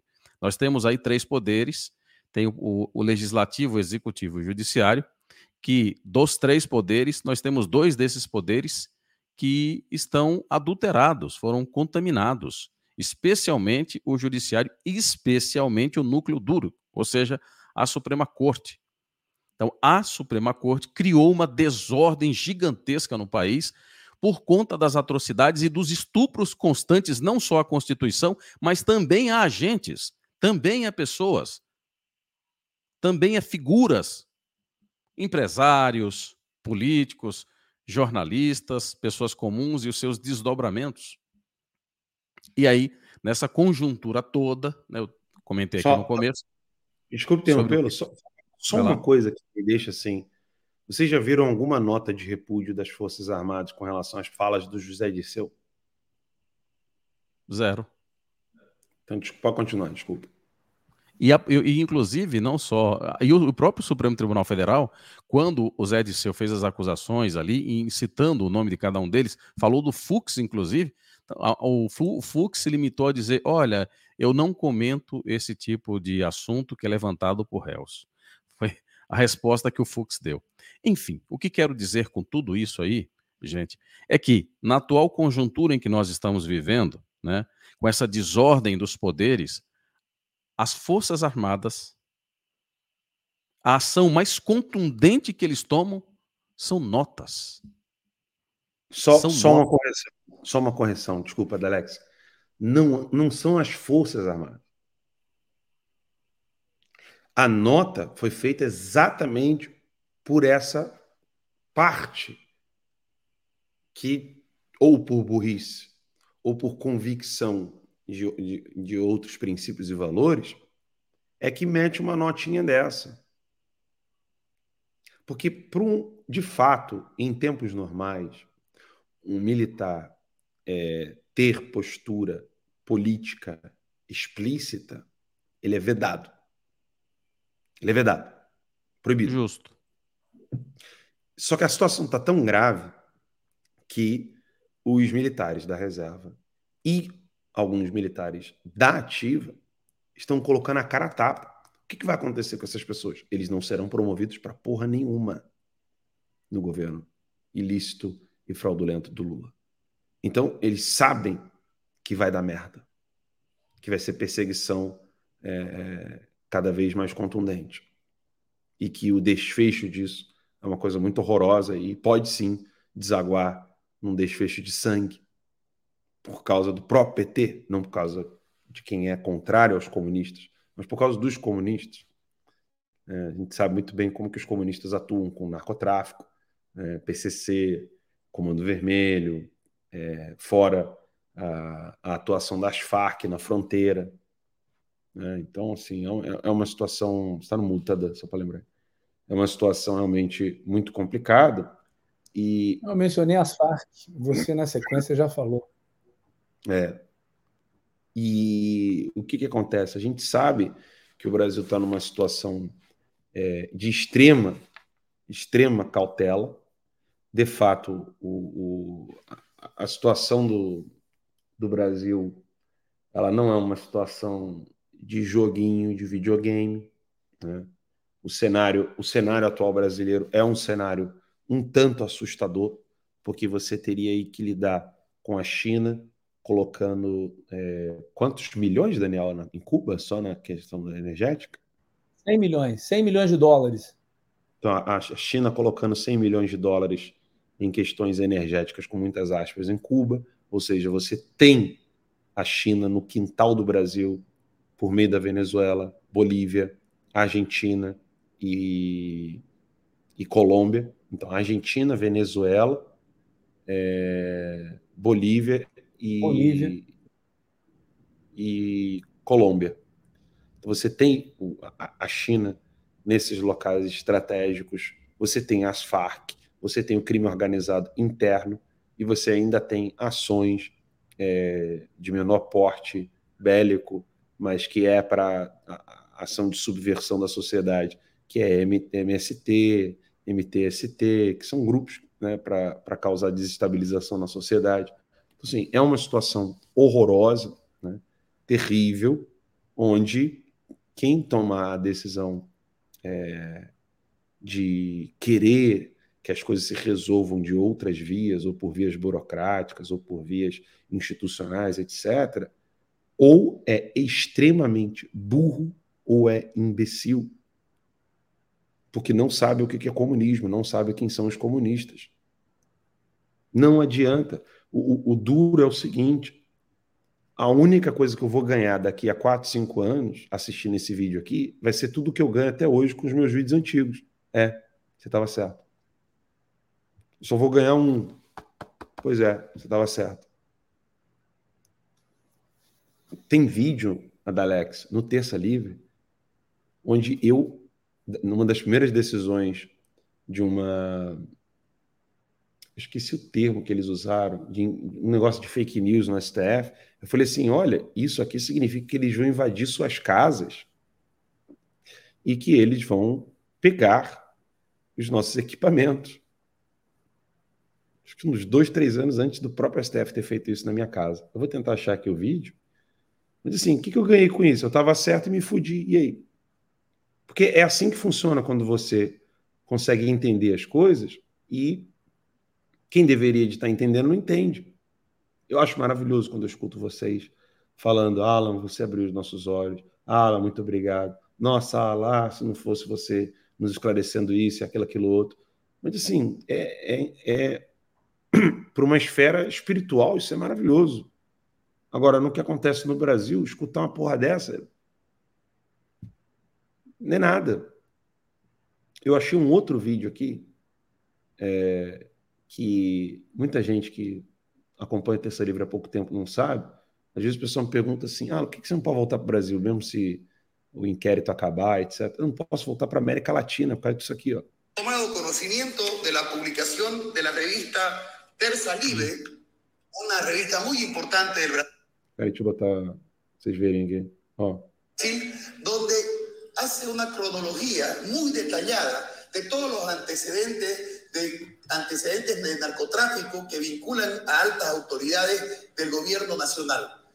Lo más llamativo de todo esto es que esta revista apunta nada menos que al señor Juan Ramón Quintana y creo que, por supuesto, el gobierno nacional está en la obligación de poder salir. Eu não preciso mostrar o vídeo inteiro. Preste atenção no que ele fala. Atenção no que ele fala no início.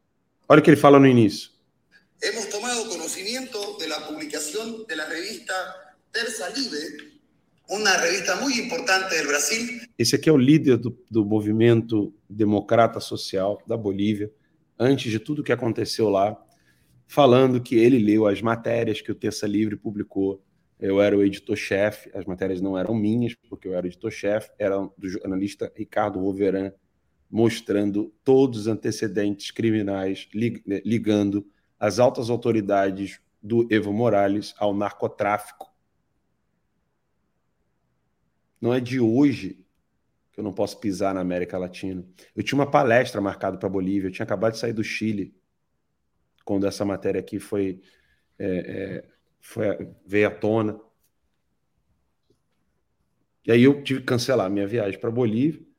Né? Fiquei com receio de, de, de pisar no Chile.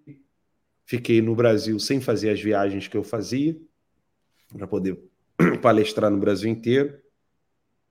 Pessoas que eu não posso dizer é, detalhes, mas que eram militares e policiais e militares das forças, ficavam na minha casa no final de semana, armados lá, para cuidar de mim, da minha esposa e dos meus filhos. Para depois algum palhaço vir aqui e falar assim: não, você não entende nada, você não sabe nada que está acontecendo. É o que eu falo.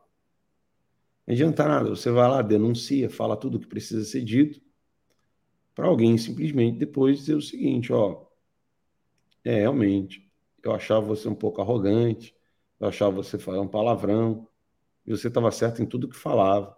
É, foda-se, o que, que adianta? Eu só ganhei um tá certo.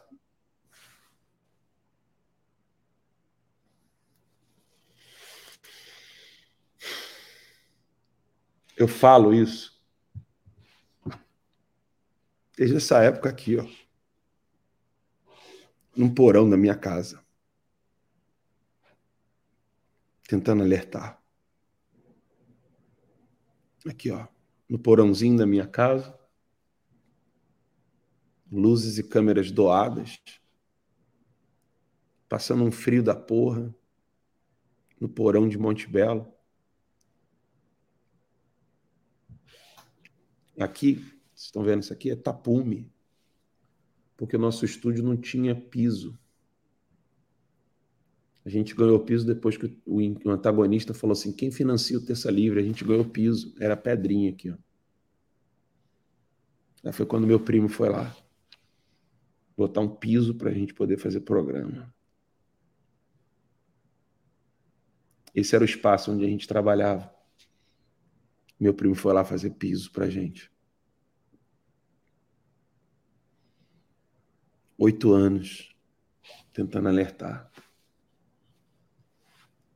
Para nego depois virar e falar assim: não, você não entende nada de, de política e vai dar tudo certo.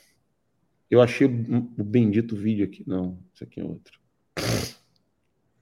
Depois alguém falar assim, depois de alguns anos, é verdade mesmo, nossa, você estava certo.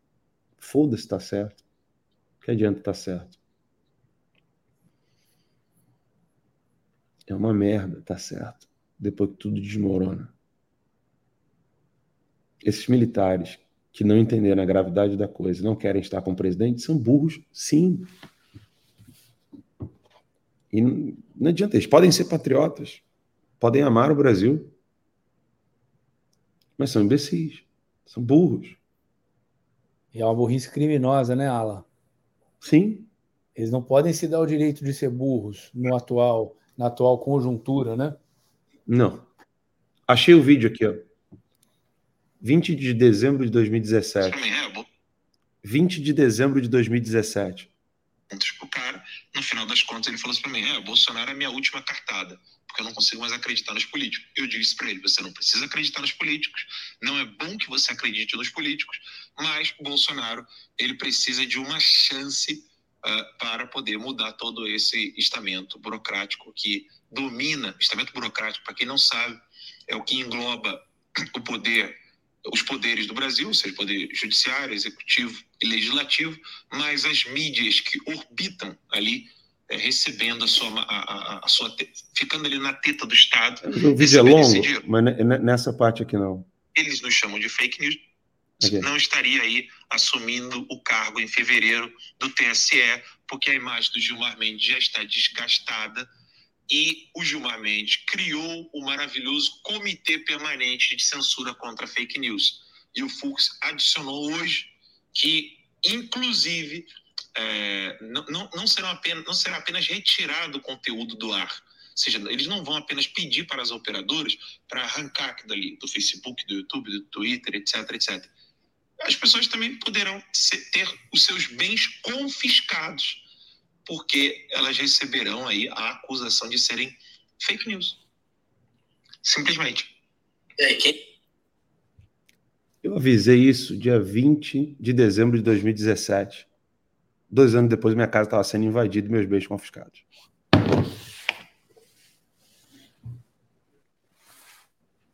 Que adianta tá certo?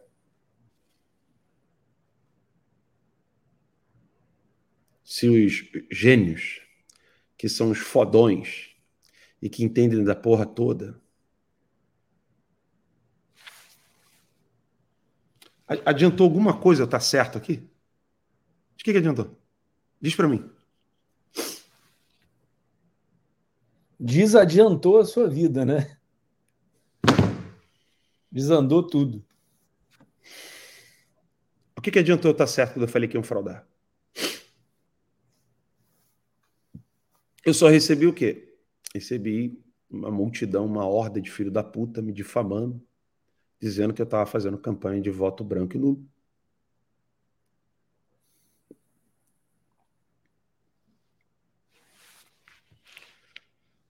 Vamos a um rápido intervalo comercial, a gente volta daqui a pouquinho.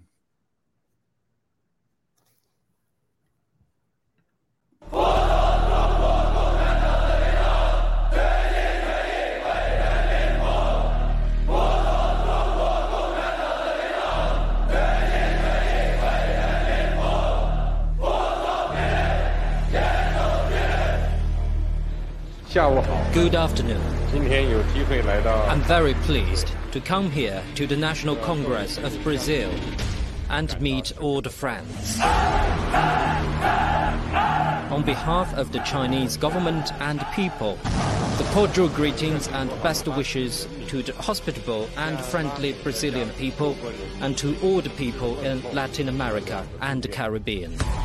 Brazil deserves a lot more attention than it typically gets in Western discourse. We're worried about what's happening all over the world except in our own backyard. China Brazil relations and China Latin America relations keep moving forward, like the Yangtze River and the Amazon River. It's really striking the amount of control that China already has. A China não está comprando no Brasil, ela está comprando o Brasil. They know what they want from Brazil. They know how Brazil can play a role in their rise.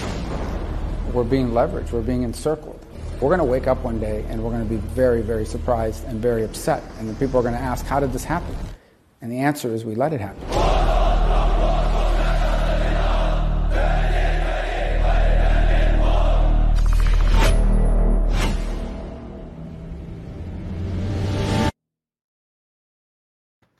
É isso aí, pessoal. Hoje, 29 de novembro, vocês acabaram de ouvir o Alan aí nesse desabafo, e uma das coisas é, é, que o Alan citou foi exatamente, Adalex, essa coisa do da pessoa é, pegar a instituição e transformar essa abstração em algo que tenha é, é, poder, né, meios de ação, ou transformar essa abstração em algo que é, está sendo acusado de algo aqui.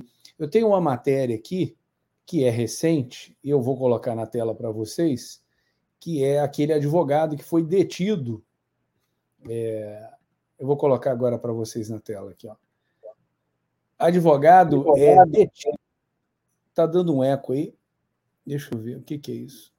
Advogado é detido em voo após dizer a Lewandowski que STF é uma vergonha. Então veja bem, olha que interessante, Adalex. Ó, você quer ser preso? Perguntou o ministro, né, o Lewandowski, que viajava de São Paulo para Brasília. Advogado foi levado à superintendência da Polícia Federal e liberado após prestar depoimento. Eu vou saltar a matéria toda aqui, mas o que aconteceu é que ele foi levado, causou um transtorno na vida dele porque ele abordou o Lewandowski, né? E ele fala: ó, o nome do advogado lá era assim: olha, foi liberado por volta das 18, advogado que o representa Ricardo Vasconcelos, informou no fim desta tarde que não houve imputação de crime. Ou seja, não teve imputação de crime nenhum. E durante a abordagem, o cara falou o seguinte: ó, tratei ele, no caso aí, o Lewandowski, né, com o pronome devido, usei toda a etiqueta necessária, fiz uma manifestação. É a essência da Constituição, direito básico. É, o interessante é que aqui, ó, a assessoria do ministro isso aí vai, vai é, na linha exatamente do que o Alan falou, de você dominar até a própria língua portuguesa e como as pessoas caíram nesse framing aí, né, nesses chavões. Olha que interessante. A assessoria do ministro confirmou a discussão. Ah, grandes coisas, a coisa já estava na mídia, não precisava nem ter confirmado.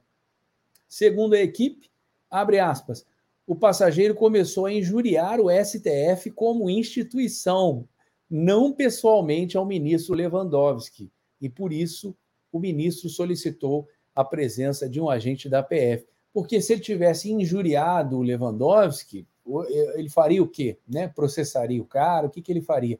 Mas assim, isso é um absurdo. Ah, começou a injuriar o STF como instituição. Como que você é, causa aí, né, é, injúria? Como que você vai injuriar uma instituição, Adalex? Falar, ah, eu acho esse prédio aqui feio, ou que ele representa feio. O cara não estava nem pedindo alguma coisa contra a ordem é, constitucional, ele não estava promovendo um golpe, ele, não tava, ele fez uma crítica ali, e a defesa, né, a notinha aí do Lewandowski é falar que ele injuriou a instituição. Eu queria saber o que, que é isso. Aí você tem alguma ideia, Adalex, do que seria injuriar a instituição? Por exemplo, ah, eu não gosto da CBF eu não gosto da FIFA, eles são bobo, feio e mal. Como é que seria essa injúria? E no caso ele estava se referindo ao Lewandowski ali, pessoalmente mesmo, né? E falando de forma geral, né? Ah, vocês são uma vergonha. É, o que você acha disso, meu amigo? Isso é uma subversão total da capacidade de raciocínio. Porque quando você injuria, fala qualquer coisa contra uma pessoa qualquer, e nesse caso um ministro, existem leis que se encaixam perfeitamente ali, que são os crimes comuns, passíveis justamente de ser levado aí à justiça. Mas, quando você cria o fantasma da instituição, crime contra a instituição, contra a tradição da instituição, o nome da instituição, aí você pode prender o sujeito. Aí é mais poderoso. E outra, cabe qualquer coisa. Ah, Lewandowski, seu cabelo tá despinteado, tá horrível. Crime contra a instituição STF. Lewandowski, essa calça sua é feia demais. Logo você não tem bunda, ficou horrível. Crime consta, crime contra a instituição. Lewandowski, você já viu usar essa meia com esse tipo de sapato? Isso aí é cafonice. Você não sabe se vestir. Crime contra a instituição. Cabe tudo. Tudo que você imaginar, cabe. Tudo que você falar, cabe entre crime contra a, a instituição. Tudo, tudo sem que você mencionar, falar. Alex, desculpa te interromper, sem mencionar o flagrante perpétuo e a presença onipresente, né? A onipresença do STF, né? Você tem um flagrante perpétuo e o STF está em toda parte. Ele é o Brasil, ele é a internet, então você pode ser preso a qualquer momento, né? Mas desculpa te interromper, continua aí, por favor, seu raciocínio. Não, não mas é isso, é, é isso. Tudo o que você fizer, é essa, é, essa é uma manobra é, do raciocínio e também jurídico, justamente para você dar super, tremendos poderes a gente medíocre, incapacitada, é, sem, é, sem capacidade. É, não sei se essa é a palavra, enfim, não vou usar. Enfim, é, o que eles querem com, com isso aí é dar superpoderes aos ministros da Suprema Corte. Né? São, ah, são os deuses. Veja o que Alexandre de Moraes falou sobre o inquérito das fake news. Cabe qualquer coisa no inquérito das fake news. Cabe inclusive o que eu estou falando aqui no inquérito das, das fake news. Cabe tudo no inquérito das fake news. O que vai determinar o enquadramento de qualquer pessoa no inquérito das fake news é o humor do Alexandre de Moraes naquele dia. Se naquele dia o Alexandre de Moraes tiver um pouco mais azedo do que naturalmente ele já é, um, um pouco mais vingativo do, que, do, do tanto que ele já é, cabe qualquer coisa no inquérito das fake news. E nos outros também nos outros também. E a isso se estenda os demais ministros da Suprema Corte. Agora, contra o Bolsonaro, ah, não, seguinte, contra o Bolsonaro pode tudo, porque nós temos aqui, nós somos pessoas é, que fomos dotadas de uma capacidade de raciocínio e de virtude, e portanto nós temos o monopólio da virtude e por conta disso, por sermos seres especiais, com o monopólio da virtude, podemos usar o ódio, o rancor, a vingança, podemos ser é, desonestos, podemos usar a força da lei. Cabe tudo no monopólio da virtude para combater o nosso inimigo. E nesse caso, o nosso inimigo chama-se Bolsonaro e, consequentemente, todos os seus apoiadores golpistas, atos golpistas, como disse a Rede Globo numa matéria. Com, é, chamou os manifestantes de golpistas. Cabe tudo. Esse, essa é a nossa Suprema Corte. É isso aí, Adalex, na realidade é aquela coisa unilateral, né? É o ódio do bem, só funciona de, de um lado para o outro. Eu vou colocar de novo essa matéria aqui na, na tela para gente. Olha só quando Alexandre de Moraes vai desbloquear bolsonaristas nas redes, né? Falando aí de inquérito, né? E aí eles começam, ó, é bom que as dezenas de bolsonaristas que esperam pela devolução de seus perfis nas redes sociais não tenham pressa. Essa é uma matéria de ontem e ela vem falando exatamente que, olha só, empresários, políticos, ativistas, apoiadores, ou seja, gente aí de, de todas as, as, categorias, as classes, é, é, profissões aí no Brasil, que esperam há meses, em alguns casos há anos, pela devolução de seus perfis nas redes sociais. É bom que eles não tenham pressa. O ministro do Supremo Tribunal Federal, está falando aí do Alexandre de Moraes, não pretende devolver o acesso a eles ainda este ano. Ou seja, ele vai, ele ele vai devolver no é dia que ele quiser. Papel, ele vai achatar a curva primeiro 15 dias, né?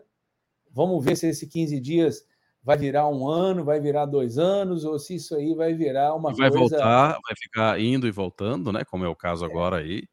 Né? E aí é. eles fazem isso. É, essa é a metodologia que esse pessoal vai utilizar para ter, para alongar para fazer a extensão dos seus poderes. É uma coisa realmente assim absurda como eles têm essa visão deturpada de si mesmos. Deixa, Daniel, vou colocar aqui, acho que talvez o áudio consiga sair dessa matéria que eu citei aqui da, da Rede Globo, e aí a gente comenta aqui rapidinho, só para não perder aí a indicação que eu falei aqui do vídeo. Vamos ver se vai sair o som aí. Brasileiras registraram hoje manifestações de bolsonaristas radicais com intenções golpistas. Bolsonaristas radicais com intenções golpistas. Bolsonaristas radicais com intenções golpistas. Daniel, você é um bolsonarista radical com intenções golpistas? Não, longe disso. Estou aqui só para reportar a notícia, comentar as minhas impressões. Não sou nem formador de opinião. Eu, eu dou a minha opinião aí, que acho que cada um tem que formar a sua opinião. Eu não sou bolsonarista, eu não sou radical, e a minha intenção é só cuidar aqui da minha vida, dos meus afazeres. É, inclusive, o próprio Fernão Lara Mesquita, hoje, teve no Pânico, falando uma coisa que me, eu me, me eh, identifiquei muito com aquilo. Ele falou, falou com as palavras dele, eu não vou lembrar exatamente aqui, mas ele falou: o pessoal da eu voltei porque o pessoal da reserva teve que voltar. No caso, ele está falando, Alex, da reserva dos jornalistas, os jornalistas assim da velha guarda que não se renderam, não não se entregaram nem à censura e nem a, a, a, enfim a essa patota aí que fala só o que o que pode ser dito, né? Então eu me identifiquei com aquilo porque eu nunca fui de é, emitir, sempre tive minhas opiniões, mas sempre guardei para mim, nunca fui de ficar emitindo opinião e olha onde eu me encontro aqui com você, com o Alan, entendeu? Emitindo opiniões, porque as pessoas de fato estão sofrendo, né? No Brasil, com a censura. E elas vêm para a gente nas redes sociais, ah, muito obrigado, você dá voz a gente, entendeu? E assim, eu, eu, eu emito as minhas opiniões aqui, eu falo o que está que que tá saltando aos meus olhos aqui, quero crer que é, isso condiz é, com a realidade e o feedback que eu tenho, a resposta que eu tenho das pessoas, é que isso está, de fato, é, refletindo o, que as pessoas, né, o brasileiro comum aí está vendo. Eu vivo falando aqui né, do seu Zé, da, da Dona Maria aí, da padaria, eu falo o, que eu vejo. Sou uma pessoa simples, entendeu? Não moro no Brasil já tem alguns anos, mas sempre tive é, contato com o Brasil, tenho muitos amigos ainda no Brasil, tenho família no Brasil, e eu vejo o sofrimento das pessoas, acompanho, as pessoas me encaminham vídeos aqui. E isso não é ser radical, né? Está dentro da Constituição, as pessoas protestarem, se manifestarem aí, não havendo crime, não havendo é, abuso, eu acho que elas estão no direito delas e as pessoas me encaminham vídeos. É, eu, não, infelizmente, não consigo é, assistir tudo. Meu dia teria que ter 36 horas de tanta gente encaminhando vídeo, às vezes pergunta, infelizmente não consigo responder todo mundo. Mas respondendo a sua a sua pergunta aí, Adalex, eu uma vez eu, eu fiz uma postagem e combatendo, né, falando mal ali de, de bolsonarismo, de, de lulismo, né, de PT, de, de criminalidade. Eu, e aí veio um amigo meu e perguntou assim: Você é bolsonarista? E eu falei assim: não, eu sou. Eu acho que a minha resposta foi nesse sentido: não, eu sou é, sofiista. Minha filhinha chama Sofia, então eu quero um, um, um Brasil melhor para ela, né? É, então a minha, a minha. Aqui a gente tem um ditado que falar: Fulano tem skin in the game. O que, que é isso? Você tem pele ali em jogo, é a tua pele que está em jogo, mas agora já não é só a minha pele, entendeu? É a pele minha, a pele da minha mulher, a pele da minha filha. E isso me preocupa muito, né? Com o rumo que as coisas estão tomando no Brasil.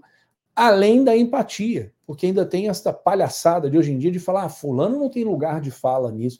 Você vir falar em lugar de fala é você cancelar a empatia que é inerente ao ser humano, né?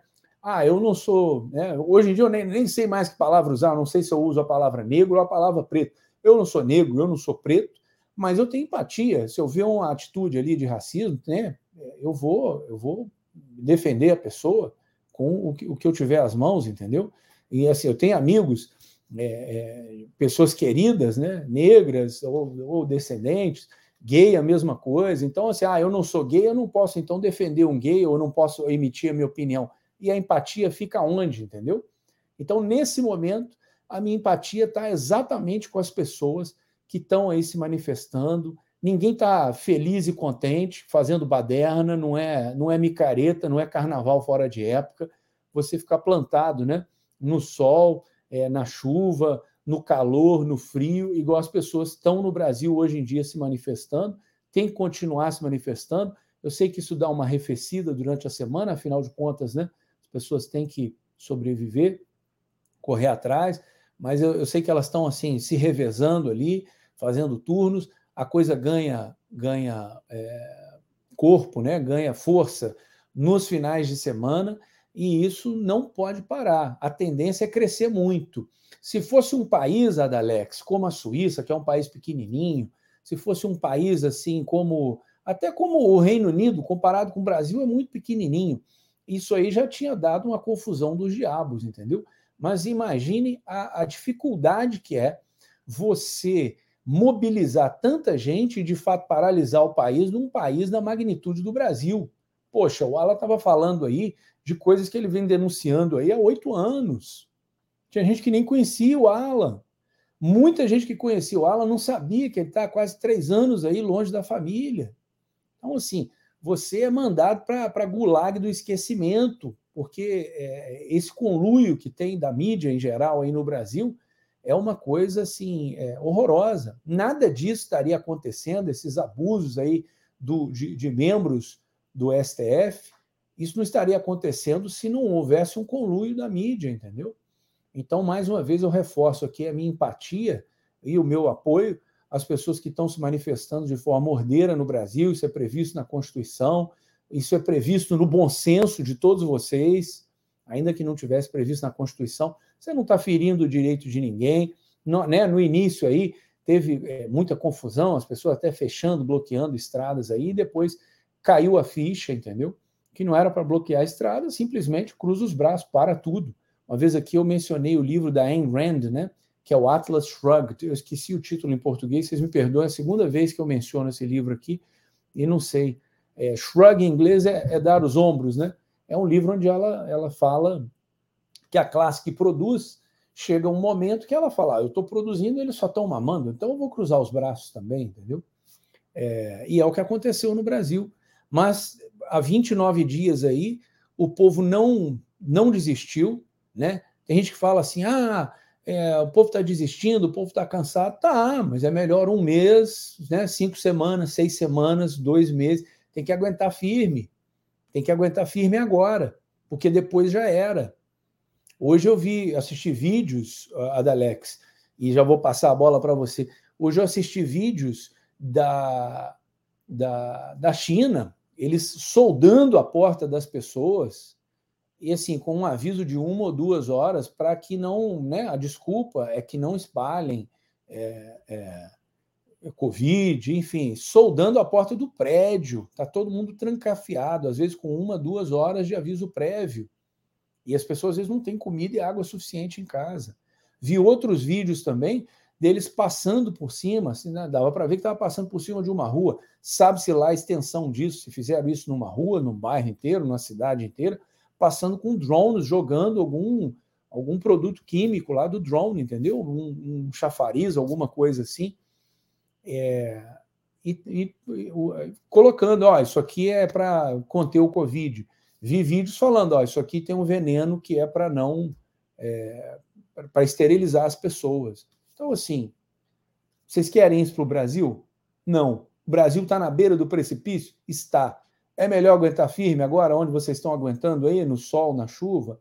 É. Tem muita gente trabalhando aqui fora, tem muita gente trabalhando aí no Brasil, entendeu?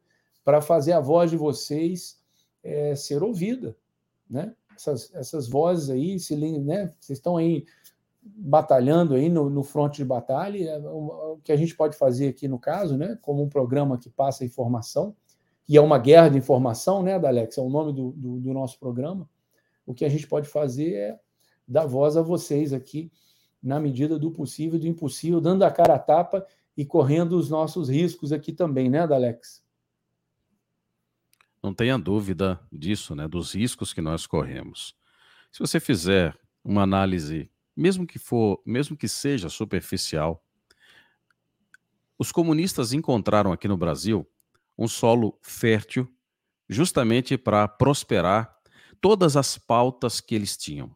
Um povo é, não dado à leitura, um povo ingênuo, muito acolhedor, é, muito grato, consegue ser grato por coisas poucas. Era tudo o que os comunistas queriam e conseguiram encontrar aqui o solo fértil para isso. Aplicaram, na sua essência, talvez o, talvez o lugar onde o comunismo conseguiu, com tanta rapidez, é, pro, prosperar e aplicar quase que na sua totalidade os princípios ali falados por Lenin, por Marx, por, por Gramsci e outros mais, né?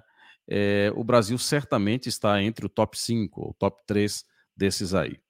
Veja que uma outra criação dos comunistas aqui no Brasil, Foro de São Paulo, foi justamente a articulação para criar a Suprema Corte Brasileira. A Suprema Corte Brasileira nada mais é do que a extensão dos propósitos, dos ideais, dos objetivos comunistas. Não precisa você fazer uma análise só do passado, do passado mais distante, nem tampouco do, do passado mais próximo aqui. Se você ver as medidas que foram tomadas pelo Alexandre de Moraes, se você ver todas as medidas que estão sendo que foram tomadas por outros ministros, você tem ali um padrão. Quando agem isolados os ministros da Suprema Corte, eles agem para prosperar as pautas comunistas. Quando eles agem em coletivo, eles agem para prosperar as pautas comunistas. Então não precisa você ir para o passado. Você também pode se dar ao luxo de sair do presente e ir para o futuro para você entender as ações dos comunistas. Nessa matéria aqui, se for possível, até Daniel, disponibilizar para os nossos ouvintes, é, eu coloquei aí na nossa, no, no WhatsApp, o Ricardo Lewandowski pro, propõe o desarmamento da população. Veja só. Em um evento em São Paulo, o ministro ressaltou que a revisão da quantidade de armas nas mãos de civis é um dos desafios, preste atenção, do próximo governo. Veja só, o, o Lewandowski já está plantando a semente daquilo que provavelmente ele fará como ministro, caso se concretize aí a chegada do criminoso, do Lula, ao poder aqui no Brasil. A matéria diz assim, ó. O ministro do Supremo Tribunal Federal, Ricardo Lewandowski, defendeu o desarmamento. Vamos lá, Dan. Sobe aí para a gente fazer aqui a leitura com os nossos, com a nossa audiência. Está aqui, ó. O ministro da, do Supremo Tribunal Federal, Ricardo Lewandowski, defendeu o desarmamento da população brasileira neste sábado, durante o evento que discute prioridades do país para os próximos anos. Lewandowski propôs rever a quantidade de armas em circulação entre civis, não entre bandidos, entre civis, que, segundo ele, é absolutamente desproporcional aos eventuais perigos que as armas querem afastar. Vou, vou ler, depois a gente comenta.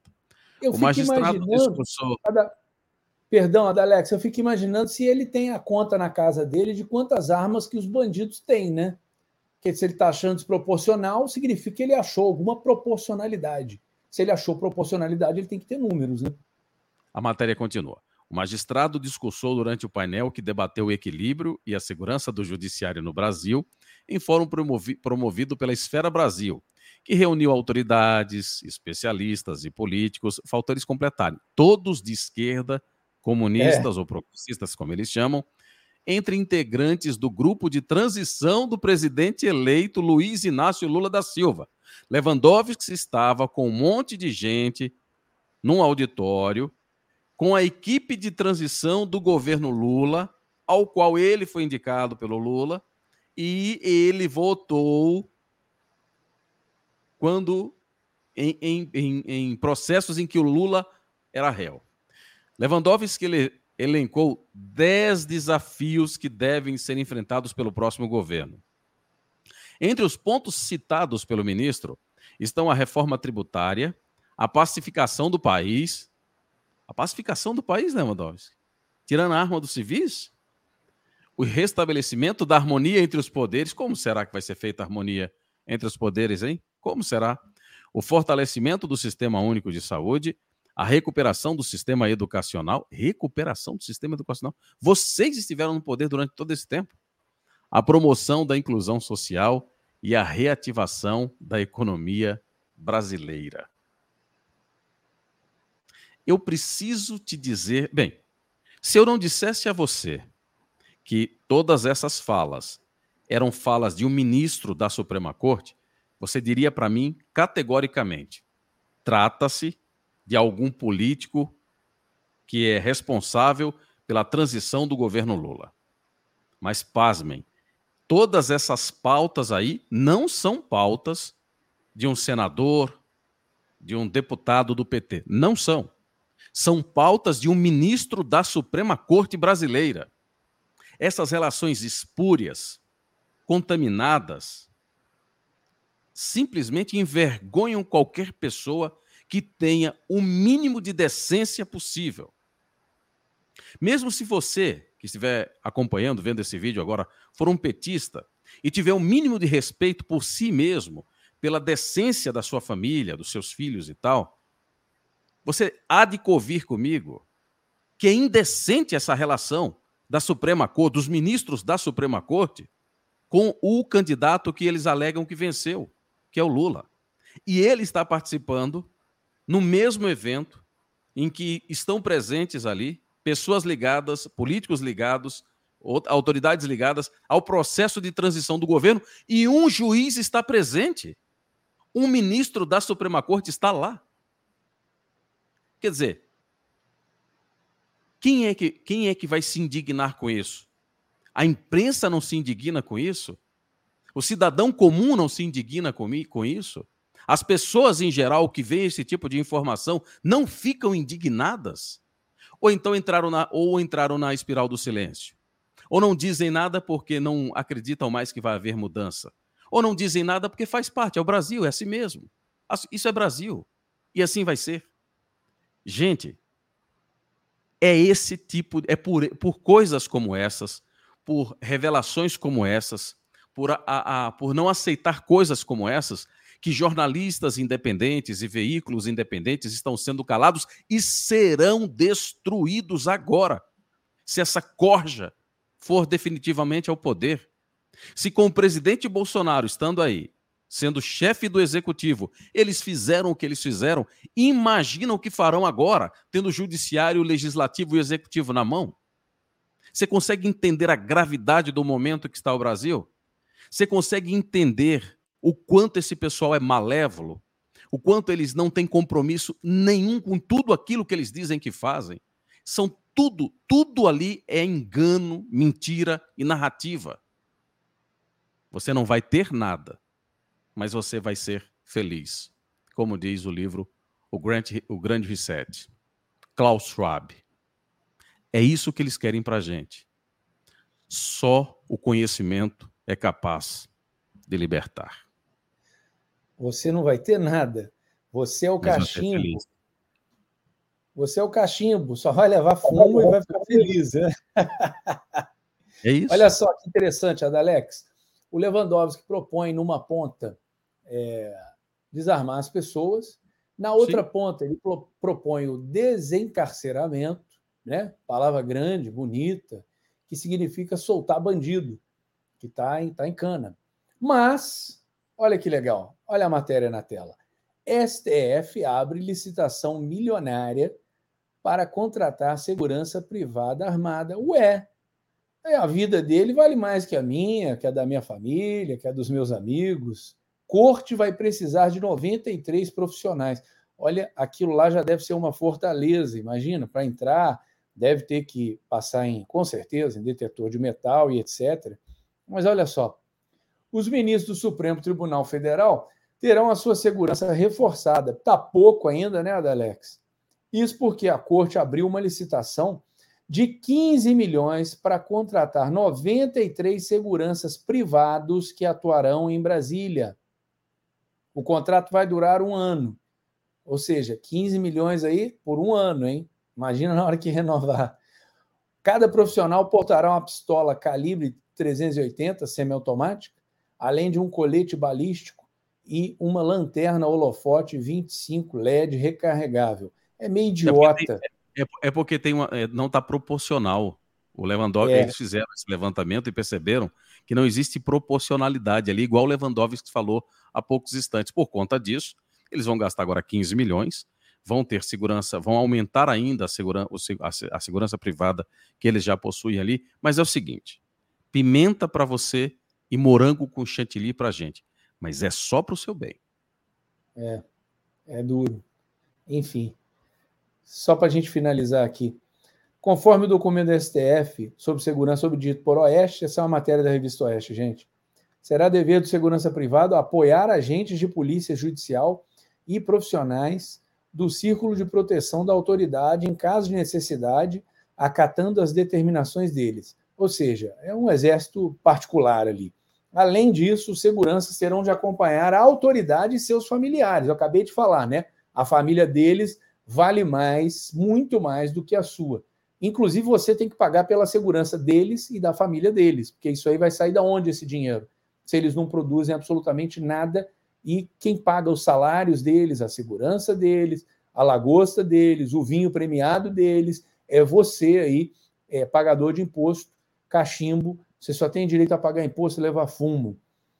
Ah, é, acompanhar autoridades e seus familiares em deslocamentos e eventos externos, inclusive conduzindo veículos sempre que solicitado, devendo manter a descrição, né? Não a mola. Tipo assim, faz aí o que eu estou te pagando e não a mola, hein? Mantendo a descrição.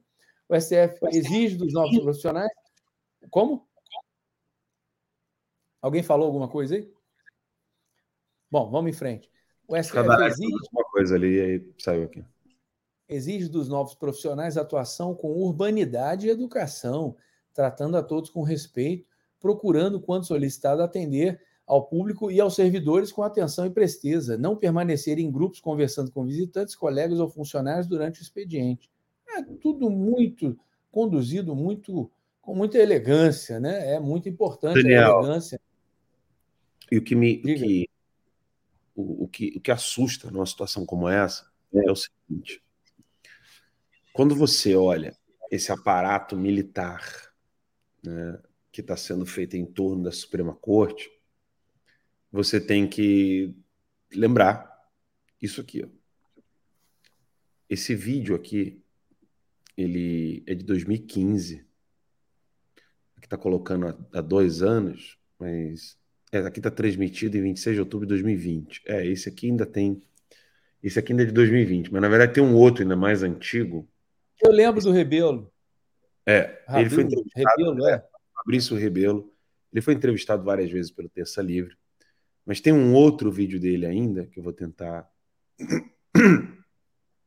achar aqui, que é um vídeo onde ele mostra que a primeira ação de ativismo judicial feita na, na Suprema Corte brasileira foi uma decisão do Lewandowski e era sobre armas.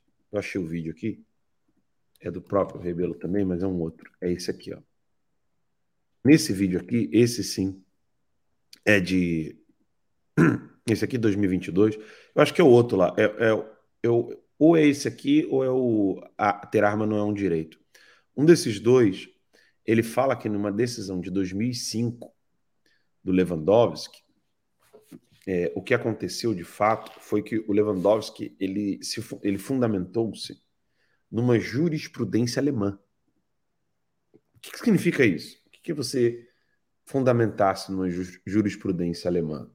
No direito brasileiro, é a mesma coisa que você consultar cartomante, ouvir puta, é, ouvir um padre na confissão que, que tá meio maluco.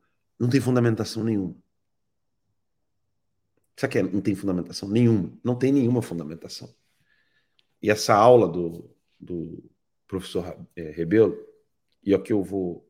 É, Estou realmente na dúvida se é esse vídeo aqui de 2022. Não é o de 22, não.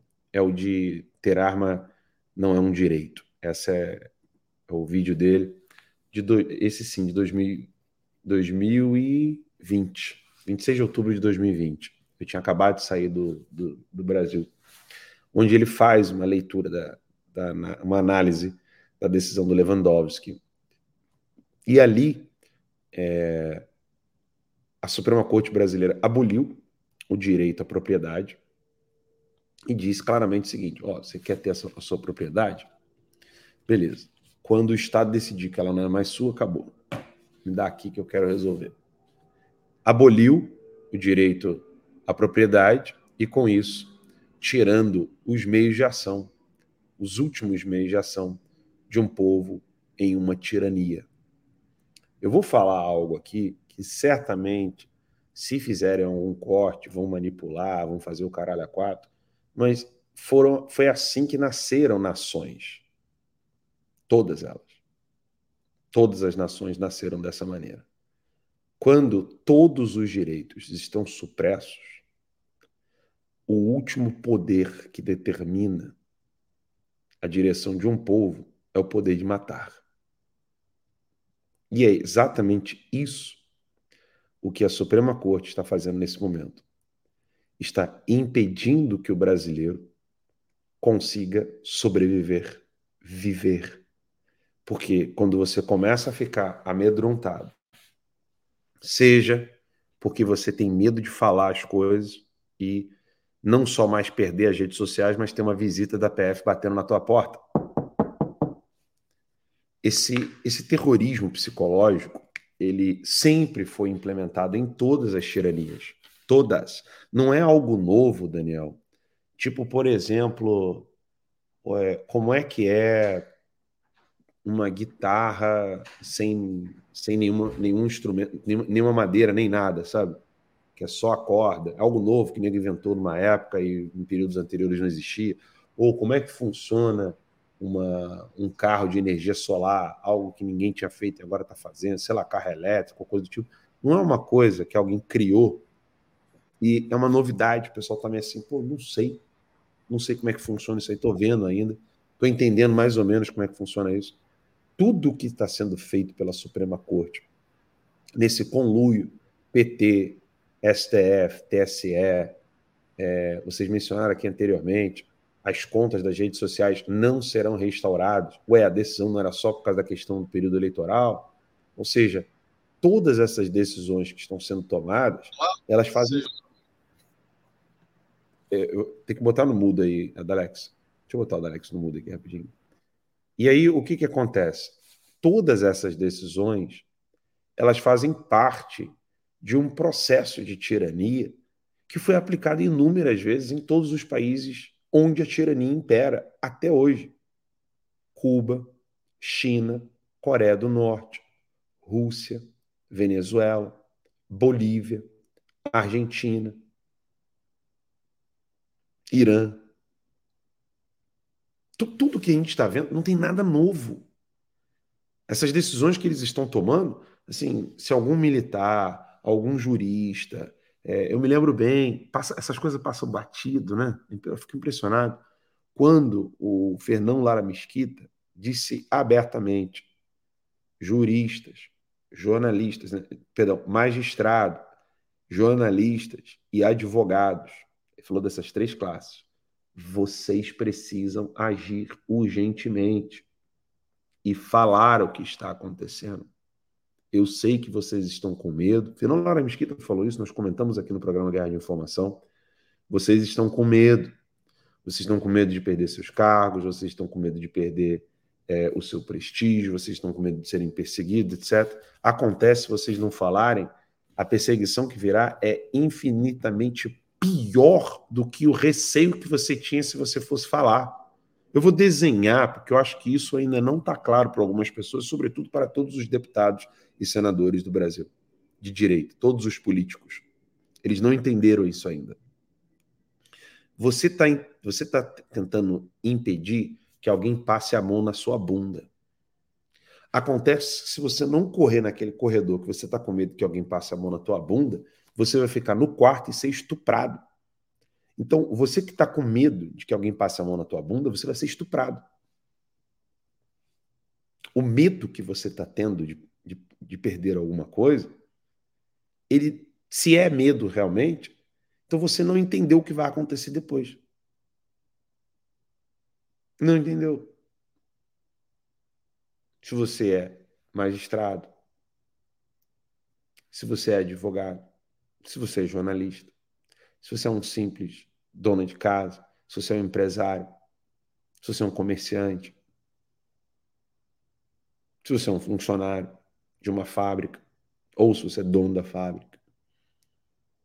Se, assim, se você acha que alguma coisa que você diga sobre o que eles estão fazendo pode acarretar problemas na sua vida, espere para ver o que, vai, o que vai acontecer se você não falar. Ou se você não agir. Porque o comunista sabe que, em última instância, manda quem tem poder de matar. E eles vão fazer de tudo.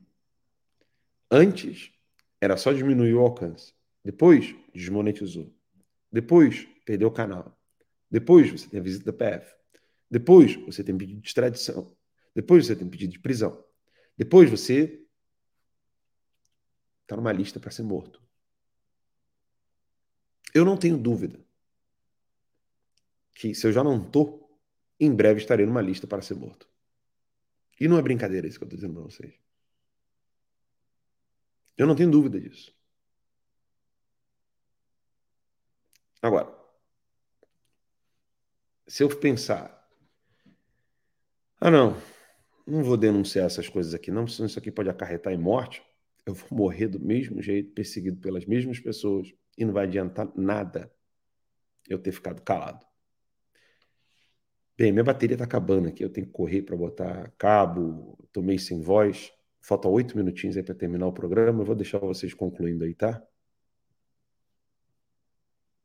Daniel. Beleza, beleza. Aí, pessoal. Vamos lá, vamos lá. Então, deixa eu colocar, aproveitar aqui a, a, a fala do Alan, eu vou colocar uma coisa na tela aqui, olha que interessante. Essa frase é do Benjamin Franklin, né? Que era um homem inteligentíssimo. As lentes bifocais, quem inventou foi ele. É, aqueles que abrem mão da liberdade essencial por um pouco de segurança temporária não merecem nem liberdade nem segurança. Benjamin Franklin. E quando você não merece, você termina sem as duas mesmo. Então, essa, essa zona de conforto aí, ou essa zona é, do medo, né? Você tentando se proteger, não se manifestar, como disse, a gente comentou aqui no programa, o Alan trouxe de volta a fala do Fernão Lara Mesquita, né? Essa espiral do silêncio, ela traz um, uma proteção ou um conforto é, temporário, mas uma hora o mal vai bater a sua porta. E quando ele bater a sua porta, essa proteção ou esse, essa falsa sensação de segurança vai embora de mãos dadas junto com a sua liberdade. Então, a hora é agora, hein, Adalex? Você é fã também do Benjamin Franklin? Acho que você está no mudo aí, meu amigo. Está no mudo. Não, aqui para mim, aqui para mim tá normal. Acho que o mudo deve ser aí. Então vamos lá. Tá me ouvindo? Eu tô te ouvindo, tô tranquilo. Agora eu tô te ouvindo. Ah, pronto. Show de bola. Leitura é sempre muito bem-vinda, né? Eu via, já li a biografia do Benjamin Franklin, conheço algumas algumas falas dele e são realmente muito importantes. Acho que na atual conjuntura que nós estamos, não dá muito para você escolher que tipo de morte você vai ter. Né? Você tem que entender muito bem que a situação requer coragem, né? E aí é, são nesses momentos que é preciso que a gente haja com bravura, né?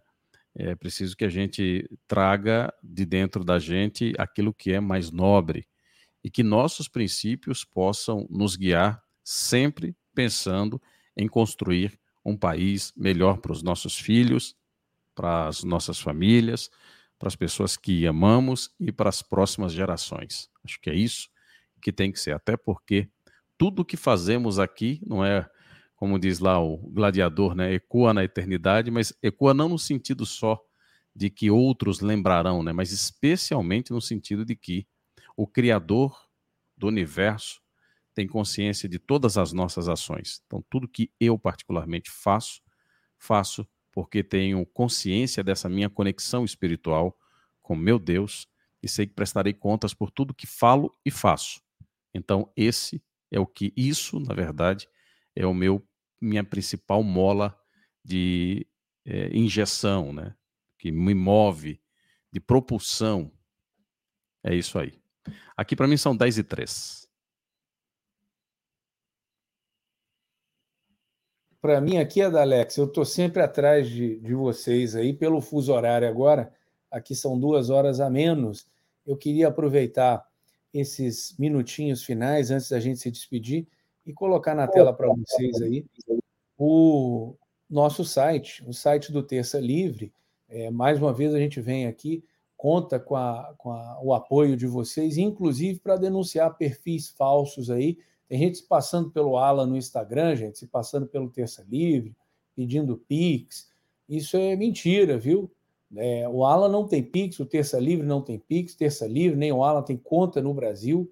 Então, se você quer ajudar o nosso trabalho aqui, quer ajudar o Terça Livre, você vá aqui no tercalivre.online, está na tela aí embaixo aí do nosso Guerra de Informação, ó, tercalivre.online, é onde você é, consegue é, comprar aí é, uma assinatura para você, fazer doações, ver as publicações e, mais uma vez, agradecendo a presença de todos aí é, no Cloud Hub, eu sei que é difícil, né? Para quem está ouvindo depois no Spotify, é, eu vou soletrar rapidamente: é C-L-O-U-T de tatu, H-U-B de bola, cloudhub.com barra C, C de canal, né?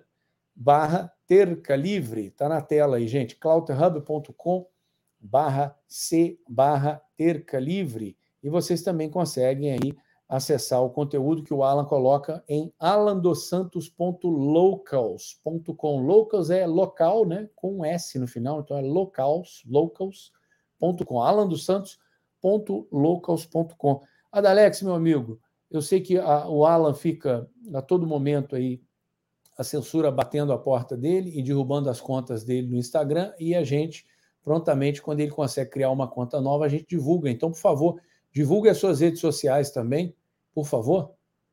É fácil de me encontrar no Instagram, arroba adalexgois, góis com I de igreja, G-O-I-S, isso, do jeito que aparece aí na nossa transmissão. E no YouTube você me encontra como Saia da Bolha, Saia da Bolha com Adalex Góis. É isso. Saia da Bolha. Bom, o meu, o pessoal já sabe, é Bertorelli, com dois L's e I no final, tá na tela também para vocês aí. No Instagram é arroba Bertorelli e no YouTube é o canal do Bertorelli. Lembrando a vocês também que o site, às vezes, é, fica aí, é, né, por causa dessa perseguição e dessa censura, o site fica, às vezes, fora do ar, mas que tem como vocês contornar esse problema. Eu vou colocar na tela também aqui para vocês, ó. Vocês precisam aprender a usar VPN, né? Então, o VPN é uma forma de você simular que o seu celular, que o seu computador está em outro país que não seja o Brasil. Esse aí é um exemplo que a gente coloca para vocês, é um aplicativo, ele é 1.1.1.1, ou seja, quatro vezes o algarismo de número 1. Você baixa isso, ativa o VPN no seu celular e consegue acessar conteúdo. Infelizmente, a gente está falando de Brasil, né, Adalex? Mas parece que a gente está falando é, de Coreia do Norte, de China, de Cuba, para o brasileiro ter que acessar conteúdo que está sendo censurado de forma eh, arbitrária, inconstitucional, descarada atualmente. Queria agradecer a presença de todos vocês, agradecer o pessoal que compartilha o nosso link. É, muita gente aí assistindo, graças a Deus. Depois a gente é, volta lá nos links e tem aí 80 mil, 100 mil, é, mais de 100 mil compartilhamentos e pessoas assistindo o nosso programa aqui, Guerra de Informação. Eu já vou me despedindo de vocês e passando a bola para o Adalex também se despedir. Um abraço a todos vocês. Adalex, é com você, meu amigo. Grande abraço para você, Daniel, para o Alan, para você que é nossa audiência. E com fé em Deus, com fé em Deus, a gente segue aqui. Amanhã a gente se encontra a partir das 20 horas, 8 horas da noite, horário aqui de Brasília, com fé no nosso grandioso Deus. Boa noite, pessoal. Fiquem em paz. Fiquem Boa com noite. Deus. Boa noite, galera. Abraço.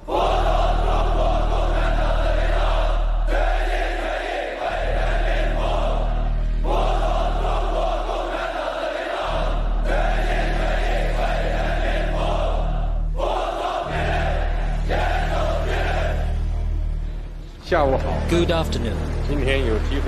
I'm very pleased to come here to the National Congress of Brazil and meet all the friends. On behalf of the Chinese government and people, the cordial greetings and best wishes to the hospitable and friendly Brazilian people and to all the people in Latin America and the Caribbean. Brazil deserves a lot more attention than it typically gets in Western discourse. We're worried about what's happening all over the world, except in our own backyard. China Brazil relations and China Latin America relations keep moving forward like the Yangtze River and the Amazon River. It's really striking the amount of control that China already has. A China não está comprando no Brasil, ela está comprando o Brasil. They know what they want from Brazil. They know how Brazil can play a role in their rise. We're being leveraged, we're being encircled. We're going to wake up one day and we're going to be very, very surprised and very upset. And then people are going to ask, how did this happen? And the answer is, we let it happen.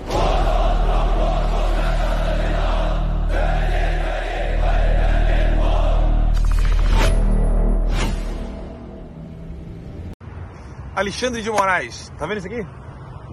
Não tem mistério. Se você botar no Google, você consegue encontrar. Você pode pedir pro Mickey, você pode pedir pra Minnie, você pode pedir pro Pateta, ou você pode pedir pro Pato Donald. É bem simples. Você vai lá, pede pra eles, vem me pegar. Beijo.